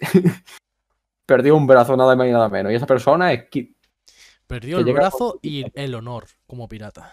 y el honor. Esa persona es Kid, que llega a enfrentarse con Shanks. Según Joseca también, Eustace the Kid. Oye, estaría guapísimo, ¿eh? De repente que, aparezca, que Ah, si aparezca ahora él. todo el mundo son No. ti. Sí, todos No son- extrañaría. No, yo lo descarto, yo lo descarto. A ver, yo creo que ya, mira, justamente de los de los tres de la nueva generación más famosos, que son Luffy, Kid y Low, ya hay uno con el que se dio la sorpresa, que fue con Low. No creo que vuelva Sería a pasar. repetir lo mismo, tío. Sí, no- Porque no yo el rol de Low casi casi que se lo estoy dando a Kid, pero de una manera con otra personalidad, otra forma, tal. Yo al final, sí, para sí. no repetir otra cosa, yo ya lo descartaría. Eh, bueno, ¿qué opiniones tenéis sobre este posible Shanks contra Kid? Bueno, pues tú sabes lo que es jugar, por ejemplo, una selección mundial que sería Messi, Cristiano, Neymar, Mbappé, de portero Iker Casillas Prime, Pelé por el centro del campo. Eso contra nosotros jugando. Eso es lo que sería. Yo creo que nosotros ganamos. Pues eso es lo que cree el kit. Eso es lo que pasa. Claro, claro, eh, pero, pero, coño, aquí, aquí no hay rival grande ni rival chico, todos somos igual. Hay que jugar el partido. Claro, hasta que no se juega el partido no se sabe, Mario. Hasta que terminan los 90 minutos todo es fútbol. Todavía se puede ganar por descalificación. Aunque vayamos 17-0, todavía podemos ganar. No, no, o sea, yo pienso que Shanks. Ya no, es que a lo mejor como que va a jugar al principio con él. Si nos va a enseñar la pelea, Shanks va a jugar con él. Va, va a ir un poquito a ataques normales, por así decirlo, de típicos espadazos, tal, intercambio de golpes. Y, y en el momento en el que Shanks se empieza a aburrir por algo que diga Kid, yo creo que Shanks ya va a decir, mira, chico, te voy a meter un pepinazo fuerte y te voy a lanzar. O sea, es que te voy a- José, José que aquí tenía algo interesante que decir sobre, sobre esta pelea que supuestamente la va a parar alguien, según él. ¿Queréis que lo cuente ya? Eh, sí, yo creo que es el momento ideal, justamente ahora. Yo pienso que Saúl va a parar la pelea. Porque ya, ya que ni Shanks ni. Bueno, Kid no, pero Shanks no quiere causar un, un lío en, en Elbaf. Entonces yo pienso que va a humillar a Kid y el que va a parar la pelea va a ser Saúl. Más Saúl que nada para Atleti. Sí. más que nada, más que nada para que no pase algo chungo en Elbaf. Sí, más que Mira. nada, po- porque vaya todo bien, el status quo se mantenga, que siga siendo un país tranquilo. Eh, Yo Sí. quiero añadir que Saúl, el del Atleti, no pararía ni un taxi. O sea que una pelea menos. Ah, ya hemos perdido un invitado. Ala, ya no puede venir Saúl. Bueno, yo, a ver, yo lo siento, yo soy del Atleti, pero soy un atlético crítico, no un atlético de "Ah, es que no puedo criticar, no sé qué, Bueno. no sé cuánto". No. Eso se lo dice a la cara a Saúl, ¿eh? A ver, a ver, Saúl, Mira, te queremos. Tú Saúl, te, encuentras, invitado. tú te encuentras a Saúl por la calle y le pides 20 fotos y dos vídeos. Ya ves. Seguramente, seguramente. Porque, Y lo invita- ¿por qué, porque es famoso, no porque realmente me guste. Y lo invita al podcast. Hombre, a ver, si maneja de One Piece, ojo, ¿eh? Yo Eh, retiro palabras. eh, en, Teca, en Teca maneja de One Piece, ¿eh? Delantero del Rayo Uh, Vallecano. cuidado, ¿eh? Escríbele Cuidado, por Instagram a ver si te contesta, tío. Primer invitado. Escúchame, eh, creo que de esto le invitó, de Radio Pirata le invitó, no, no, no cedió. Y con Dogbia también, ¿eh? Fue invitado a Radio Pirata. Ojo con Dogbia, ¿eh? Jugador del Atleti. Tengo un gato aquí un poquito pesado. Que no juega ya con Dogbia, tío. Ah, que ver con Dogbia, tío. Con lo- eh, a mí me gusta mucho, pero. Pero bueno, no, no nos desviemos de- del tema. que si no, no, no terminamos con, con esto. Yo aquí tengo la teoría de que Shanks y Low. eh, uy, Shanks y Low. Shanks y Kid van a pelear fuera de cámaras. No, no vamos a ver la pelea. Igual que está pasando un poco con, con Law y Kurohige, va a pasar lo mismo con esta pelea. Y cuando termine esa pelea, va a ser cuando Luffy llegue a Elbaf y va a encontrarse a Kid muerto. ¿Pero muerto 100% o medio muerto? No, muerto. ¿Muerto, muerto morido o muerto matado? Muerto matado, pisoteado. Pero, pero muerto de verdad. O sea, se lo va a encontrar en unas condiciones. ya de descomposición. No, a ver, tampoco eso. O sea, va a estar recién muerto. eh. Es que Va a estar no va a haber- no va a ver cómo Shanks lo mata, pero va a llegar mm, prácticamente a la par de que pase eso. No A sé, ver, me gustaría ver esa escena, pero creo que no va a pasar. Es que yo pienso que eso va a pasar simplemente para que suponga un antes y un después entre Shanks y Luffy. Que No Luffy creo, se- No creo. Si, escúchame, se llevan a matar eh, Kid y, y- y Luffy. Pero no porque se lleve, no porque se lleven a matar o porque se lleven bien, no es eso. Pero el decir, hostia, que sí, que yo conozco a Shanks y todo lo que tú quieras, pero no deja de ser otro Yonko rival. Que yo lo Pero es que yo, yo, no, yo no pienso que esa escena le vaya a dar un cambio de chip a Luffy, porque al fin y al cabo Luffy sabe que son piratas. ¿Qué es eso? Y más de una vez, y más de una vez cuando han intentado tratar a Luffy de héroe, él ha dicho que él no quiere que lo traten como un héroe, que él es un pirata. Entonces, yo pienso que eso es parte, es, es como un gaje del oficio, tío. En que Shanks mate a otro pirata Es como es algo que, que, se puede dar perfectamente y no pasa nada. es como que un central te parta la pierna. Claro. Claro, claro, es, es lo mismo. Pero mm, yo quiero decir que va a suponer un antes y un después porque creo que Luffy, aunque tenga claro que él es un pirata, evidentemente, también pienso que tiene no lo va a tener claro. No, Ay, hombre. Me refiero, me refiero a, a que tiene claro que Shanks es un pirata también como él. No que él mismo sea un pirata, ya lo sé, obviamente. Yo está desubicado, dice, uy, yo pensaba que tú eras Benji Price. Me he equivocado de anime, tío. Eh, eh, aunque tenga claro que Shanks es un pirata, yo creo que lo ve también como, como ¿Un un, rival? amigo. Sí, yo, lo como- yo pienso que Luffy lo ve como un rival. Yo no lo tengo tan claro. ¿eh? Yo pienso que lo ve como su ídolo, pero aparte como un rival. No sé, yo pienso que lo quiere superar, pero. Pero si puede no haber una confrontación directa, mejor. Pues yo creo que le motivaría que te cagas pelear contra Shanks. Yo creo que también. Es que también lo puedo creer, es que ambas cosas me encajan O con sea, Luffy. es que yo pienso, te- lo que te voy a decir, yo pienso que Luffy se va a lanzar a atacar a Shanks. O uno de los dos se va a lanzar a atacar al otro para medirse, tío. Como animales salvajes que luego Eso se es. van bien. Como A lo un plan- en la sabana, te lo juro. A lo plan, a lo plan Roger con Shirohige. Claro, Sí. o, o- o algo más loco todavía, ¿sabes? Pero que se van a pegar, se van a morder en el cuello. A mí me gustaría también que fuera Shanks, o sea, la tripulación de Shanks, la que fuera a atacar a la tripulación de Luffy. Más que nada para medirse lo que tú has dicho, no una pelea en serio, sino a medirse y que Shanks vea el nivel de los Mugiwara. Puntualización.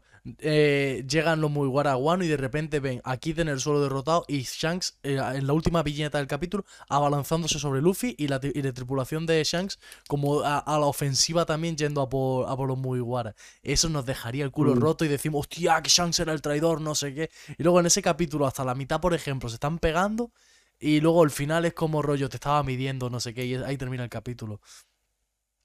Oye, pues eso estaría guapo, ¿eh? Estaría guapísimo. Mm, Estaría muy no guapo. No creo que aún sea el momento en el que Luffy se lo encuentre con Shanks. ¿En Elbaf tampoco? No, sí, escúchame, si quieres los créditos finales. No, en Elbaf no creo. Yo creo que va a ser la batalla contra Kurohige. ¿Y cuándo la ubicas tú? Claro, es que eso, ¿cuándo va a pasar? En Elbaf no, después de Elbaf. O sea, yo pienso que va a ser arco de Elbaf ahora, ¿Mm? luego batalla contra Kurohige y luego batalla contra el gobierno mundial. Vale, yo le pongo ese orden también. Quizá por medio le ponga, por ejemplo, un arco rollo God Valley, que se- a lo mejor se ve en Sí. flashback, Isla Esmeralda, que a lo mejor va a ser el nuevo God Valley, cosas así. Sí, sí, yo lo veo también algo así. Eh, bueno, yo creo que es el momento de que os tiréis vuestros triples para, para el siguiente capítulo. Voy a esperar un poco, porque para cerrar un poquito este círculo, Bueno, sí, cierra. ¿qué nota le dais al capítulo? Mm, yo le doy un ocho y medio, Ocho y medio. Ni más Sí. ni menos. ni más ni menos. Bloche un ocho y medio. Joseca, Yo le doy un 8 también. un 8 o ocho y medio. Ha dicho también. No, pero 8. O Ocho. sea, eh, me acuerdo del otro día os dije 8. Me sigo con esa nota, 8. Vale, pues yo, yo soy, un- la verdad que me flipó este capítulo, pero me ha quedado entre medias. Me da un 8.25. Hubiera dicho un 8.5, pero para no repetir, un, un 8.25. Y, no doy, y no doy más porque darle un 9 o un 10 ya sería ver. Infravalorar pelea- el resto. de- Claro, ya sería o ver a alguien del Korosei en, en acción de verdad peleando o lo que sea, o ya Insama o Gar, pe- Gar peleando, por ejemplo. Ahí también le daría un 9 y tal. Pero de momento un 8. Yo, yo un 8.25 ahí para ver un poquito lo que va a ocurrir. Es que, porque aparezca Shanks, no nos podemos venir tan arriba. Ya, pero es que, es que a mí me puede, tío. A mí me puede. Pero escúchame, realmente a nivel de lo que pasa, lo de Vegapunk eh, me parece más tocho. Lo que pasa es que Shanks nos tiene ahí a los fanboy. Pero es Claro. que Shanks, él aparece en un capítulo y siempre pasa lo mismo. Es que como aparece una vez cada 300 capítulos, Ya Bueno, y últimamente- deje de aparecer. Últimamente lo hemos tenido más de seguido, ¿eh? Sí, hombre. Porque lo, tu- lo tuvimos al final de Wano cuando lo de Ryukugyu y lo volvimos a tener ahora, que no ha pasado tanto realmente. Para lo que suele pasar normalmente de tiempo. Claro. Eh, bueno, triples. ¿Quién se tira el triple a lo carry? Stephen Curry. para el siguiente capítulo, Sí, venga, empiezo yo. vale. Pienso que ya se va a ver a Saturno. Que va a haber un cara a cara entre Saturno y Luffy. Ojo, Luffy y los demás con el objetivo de huir. O sea, no de pelear, sino de huir. Vale. Entonces, Luffy va a pelear pensando en eso, en que se tienen que ir de ahí. Saturno tampoco va a pelear en serio. Va a ser como para medirse. También pienso que se va a ver a Kizaru peleando. Y pienso que el que lo va a parar va a ser Sanji. Y ahí me quedo. Vale. Me parece. Pero para el siguiente, 1077, tío. Eso pasa en 1077 y se cae internet. Un, solo para medirse un poquito, o sea, solo Sí, verse un mira, poco y ya está. Aparece Saturn y el, mañana, mañana lunes, para el que estoy viéndolo en YouTube, hoy lunes, de verdad, o sea, se, se- se está viendo por Twitter ahora mismo que se ha caído, se ha caído Twitter. Se ha caído Twitter si eso pasa. Ya ves, sería una buena semana de contenido, ¿eh? Pff, Sería exagerado, brutal, vaya. Bueno, Mario, la tuya.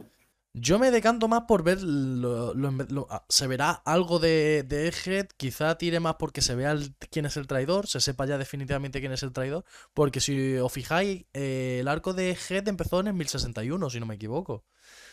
Estamos en el 1076 y ya parece que está como terminando. Sí, Yo ya me decanto por el tema de, de que se sepa quién es el traidor. Y Mm, ya mi luego, aparte del traidor, mm, el capítulo va a terminar mm, parecido a como ha terminado el, el 1075, 1076, si no me equivoco, ¿no? Sí, 1076. A Como ha terminado el 1076, pero ya ha parecido, pero más allá, empezando la batalla de Kid y, y Shanks. Un poquito como este capítulo, muy parecido, me lo imagino de estructura. Yo, mi triple es que creo que vamos a saber eh, qué es el número que rodea a Eje. Va, va a pasar algún evento relacionado con ese número y se va a explicar qué es ese número. O sea, rollo, rollo. eh, Pero mm, vuelva- para vuelva eso, Pablo, te voy a interrumpir. Para eso, Pablo, tiene que ser el propio Vegapunk el que lo diga. Y sí, sí, sí, es que es lo que iba a ¿En, qué, decir. en qué contexto lo dices tú que lo vas a decir? Yo iba a decir que mm, empiezan a pasar cosas eh, muy extrañas en la isla, pero cosas que Vegapunk pueda identificar como para decir, ah, coño, esto que está pasando es esto. Y ahí lo explique. No te entendí, yo nada más que he entendido así. Pero has entendido lo que he dicho, ¿no? No, por eso te estoy diciendo esto, no te he entendido o sea, me refiero que e- ese número ha llegado al 100 ahora, Sí. ¿vale? Y ahora, a partir de que haya llegado al 100, em- van a empezar a pasar cosas extrañas en Egghead que cualquier otro no va a saber lo que, lo que está pasando. Pero que Vegapunk, como es su propia isla, va a saber identificar y va a decir, hostia, esto es porque el número ha llegado a 100. O sea, aunque él no lo haya visto todavía. O sea, Eso que ese número no, no es como que se ha completado algo, sino es como que se empieza a descontrolar las cosas y por así decirlo. Y como O sea, a- en vez de co- progreso completado, es como eh, memoria al máximo, por así decirlo, que se empieza a saturar el sistema, sobrecarga. algo así, algo así. Y Vale. que Vegapunk no lo sepa todavía Vaya porro, en y verdad, que, ¿eh? y que se dé cuenta cuando empiecen a pasar ese, ese tipo de cosas. Diga, hostia, pues esto, la única deducción posible es que haya empezado a pasar tal cosa, porque el número ha llegado a 100. Vaya roro, no a porro, Una- tío. Ya. Una fumada que se me acaba de ocurrir. Y si ese número es porque Vegapunk activó la autodestrucción de la isla, o sea, de Egea, También lo he pensado, Uf, pero yo, yo no lo había barajado. Pero es que no Me lo he acaba de sentido ocurrir, ¿eh? más que nada por el robot que hay debajo, ¿sabes? ya, Sí. pero no sé. Si Vegapunk se veía venir que viene gente tocha del Grose y quizás y demás, activa la autodestrucción y adiós. Ya, pero es que eh, el robot me parece una prueba genial para que la población civil normal sepa de que si- de- o sea, para que vea claramente lo que fue el siglo vacío. bueno, a También ver, sería, también sería como darle una pequeña victoria al gobierno mundial. Sí, Es que depende también el rol que quiera tener Vegapunk, que lo mismo Mm. eh, eh, eh, es socio de IM por lo que he dicho yo de- del capítulo 1075 en la portada. pero yo sobre lo del robot tengo que decir que creo que tiene que haber más robots como ese. Hombre, sí, Sí. pero otra Ah. cosa es descubrirlo, a lo mejor están en el fondo del mar. Claro, pero es que yo me imagino, yo me imagino que esté mm, en alguna isla que todavía quede por visitar. ¿Sabes lo que se me, lo que se me- lo que se me ha venido a la cabeza? A ver si es lo mismo que yo he pensado. El alma, el arma ancestral que está bajo Guano. Por ejemplo. Es que, Es que dicen una nave, dicen, o una nave, un Claro. barco, algo así, pero pero, a lo mejor ¿quién en dice? su día era, el- o sea, en japonés a lo mejor nave, dicen nave en vez de barco, nave. Claro, Lo mismo también sirve como nave de robot así para llevar así. Oda dice que quería hacer un, un manga de mechas. Y yo sé que no lo va a hacer porque ya está hasta los cojones de dibujar. Entonces va a Mm. aprovechar One Piece para meter mechas. claro, O es que a lo ¿quién mejor- dice? Di, di, Dime, José, dime. Termina, termina. Digo, que a lo mejor todos los robots estos están escondidos en Elbaf, como un país de gigantes, y Vegapunk tiene relación. Hostia, el árbol, el árbol de madera Adam eh, es como la muralla, ¿no? Hostia. Puede ser. Mm, Eh, la verdad que curioso, ¿eh? Yo, yo creo que robots de estos veremos en algún momento y se me había ocurrido también que pudiera ser en, en God Valley, que en God Valley hubiera algo de eso también. Pues es que sabes es el problema, que God Valley supuestamente esa isla desapareció, entonces a lo mejor es un arco de, de flashback. Es- entonces todo No, lo que hay claro. ahí se ha perdido. O sea, yo, hoy. yo, God Valley, yo God Valley lo coloco como arco de flashback. No, no lo coloco como que vayan ahí a esa isla ni nada, sino que se vea un poco el pasado de esa isla, el flashback con, con la batalla de Roger y Garth contra la banda de Shevek y esas cosas, pero, pero no, no nada a día de hoy. Y que ahí a lo mejor se vean robots de eso. Bueno, y también puede ser que ahora aparezca Dragon, tío. Es que no me parecería nada extraño, ¿eh? ¿Por dónde? ¿En el bafo o en Eje? No, digo, relacionado con los robots y todo esto. Ah, bueno, eso sí, eso Bueno, es sí. Puede también ser, ha ¿eh? hecho labores como de arqueología, o sea, tiene sentido Claro. que encuentre... Sí, sí. Y- aparte el gigante, el gigante este, la- el comandante del ejército revolucionario que tiene la habilidad de cavar. Sí. Y ya no, ya no solo, ya no solo que tenga idea de arqueología y tal, sino que está en contacto directo con Vegapunk, que Vegapunk sabe cosas. Sabe cositas, sabe Sabe cositas. cosas. Pero, pero es verdad, o sea, Vegapunk eh, sabe muchas cosas sobre el siglo vacío y no ha dicho ni la mitad de la mitad de la mitad de lo que sabe. La mitad de la mitad de la mitad de la mitad. O sea que se viene, se vienen cositas interesantes en One Piece las próximas semanas, la verdad. La verdad que sí, tenía ganas. Es que te- además siempre viene algo tocho cuando mete el descanso este de, de cuando cada tres capítulos y descanso, se viene algo grande. En eso es, es un poco cabrón, la verdad, le gusta. Pero ¿sabes le lo peor de todo? Que lo deja aquí arriba y el primer capítulo luego empieza aquí. Sí, pero porque te cambia de frente totalmente. Siempre Te cambia lo de frente totalmente, te, te- te vuelve a un sitio que a lo mejor no está pasando nada y, y ahí se acaba, se acaba ese hype. Y después, cuando pasan las tres semanas seguidas con capítulo, otra vez te vuelve a hacer lo mismo. Y así siempre. Qué hijo de madre, Es un ¿eh? poco, poco como The Walking Dead, ¿no? Que no pasa, no pasa nada en los capítulos tal, y de repente al final te meten ahí, hostia, están en una situación tremenda. Siempre pasa igual. Siempre pasa igual. Pero bueno, ya aquí hemos terminado con la review, hemos terminado con las predicciones y yo creo que si no tenéis nada más que, que decir, Yo lo único es No. palabras de agradecimiento. Palabras de agradecimiento para las personas que nos han visto en la grabación en directo, pero también palabras en agradecimiento de la persona que se pasa por YouTube y nos dedica su tiempo y nos pone, aunque sea de fondo, para mientras que limpia, mientras que está haciendo deberes, mientras que está estudiando, mientras que está jugando a videojuegos. Pues agradecimiento también a esa persona que nos dedica su tiempo y el apoyo y, y lo voy a decir públicamente también, que está feo pedir, pero está feo robar también. O sea, quien roba está más jodido que nosotros. Y yo pido una suscripción y un like en, y un like en YouTube porque al final eso es lo que hace que tengamos repercusión y es lo que va a hacer que nos vean más gente, que estamos súper cómodos nosotros, pero también no- nos hace ilusión y, hace- y hacemos este proyecto con ambición. Queremos llegar a la máxima gente posible, queremos aprovechar al máximo este altavoz. O sea que os agradecería un like, la difusión, la suscripción y el boca a boca, el comentar a amistades, amigos, por redes sociales, de que habéis descubierto en nuestras redes sociales y nuestro podcast y demás y que y compartirlo. Os animo a seguirnos porque tenemos redes sociales eh, de todos los colores, tenemos el mismo nombre en todas las redes sociales y allí resubimos contenido y estamos activos y eh, si nos escribís os vamos a contestar. O sea que os animamos a, a que interactuéis con nosotros y tenemos un Reddit, un Reddit iba a decir, y tenemos un Discord que es para mantener la comunidad activa y más cercana de nosotros también. Y eso que, que os animo 100% a, a apoyarnos. O sea que de verdad que lo agradecería mucho y, y os esperamos eh, en el próximo día de podcast. pero yo tengo que añadir que conmigo, si queréis contactar, eh, que sea previo Bizum de 50 euros. Y, y ya entonces, a lo mejor os hablo. Y si 50 queréis- euros, dice. Si queréis aseguraros de que os hable, 50 euros primero y después otros 50 más para que, pa que confirme ya. 100 euritos no, no vienen más. Nada, es broma.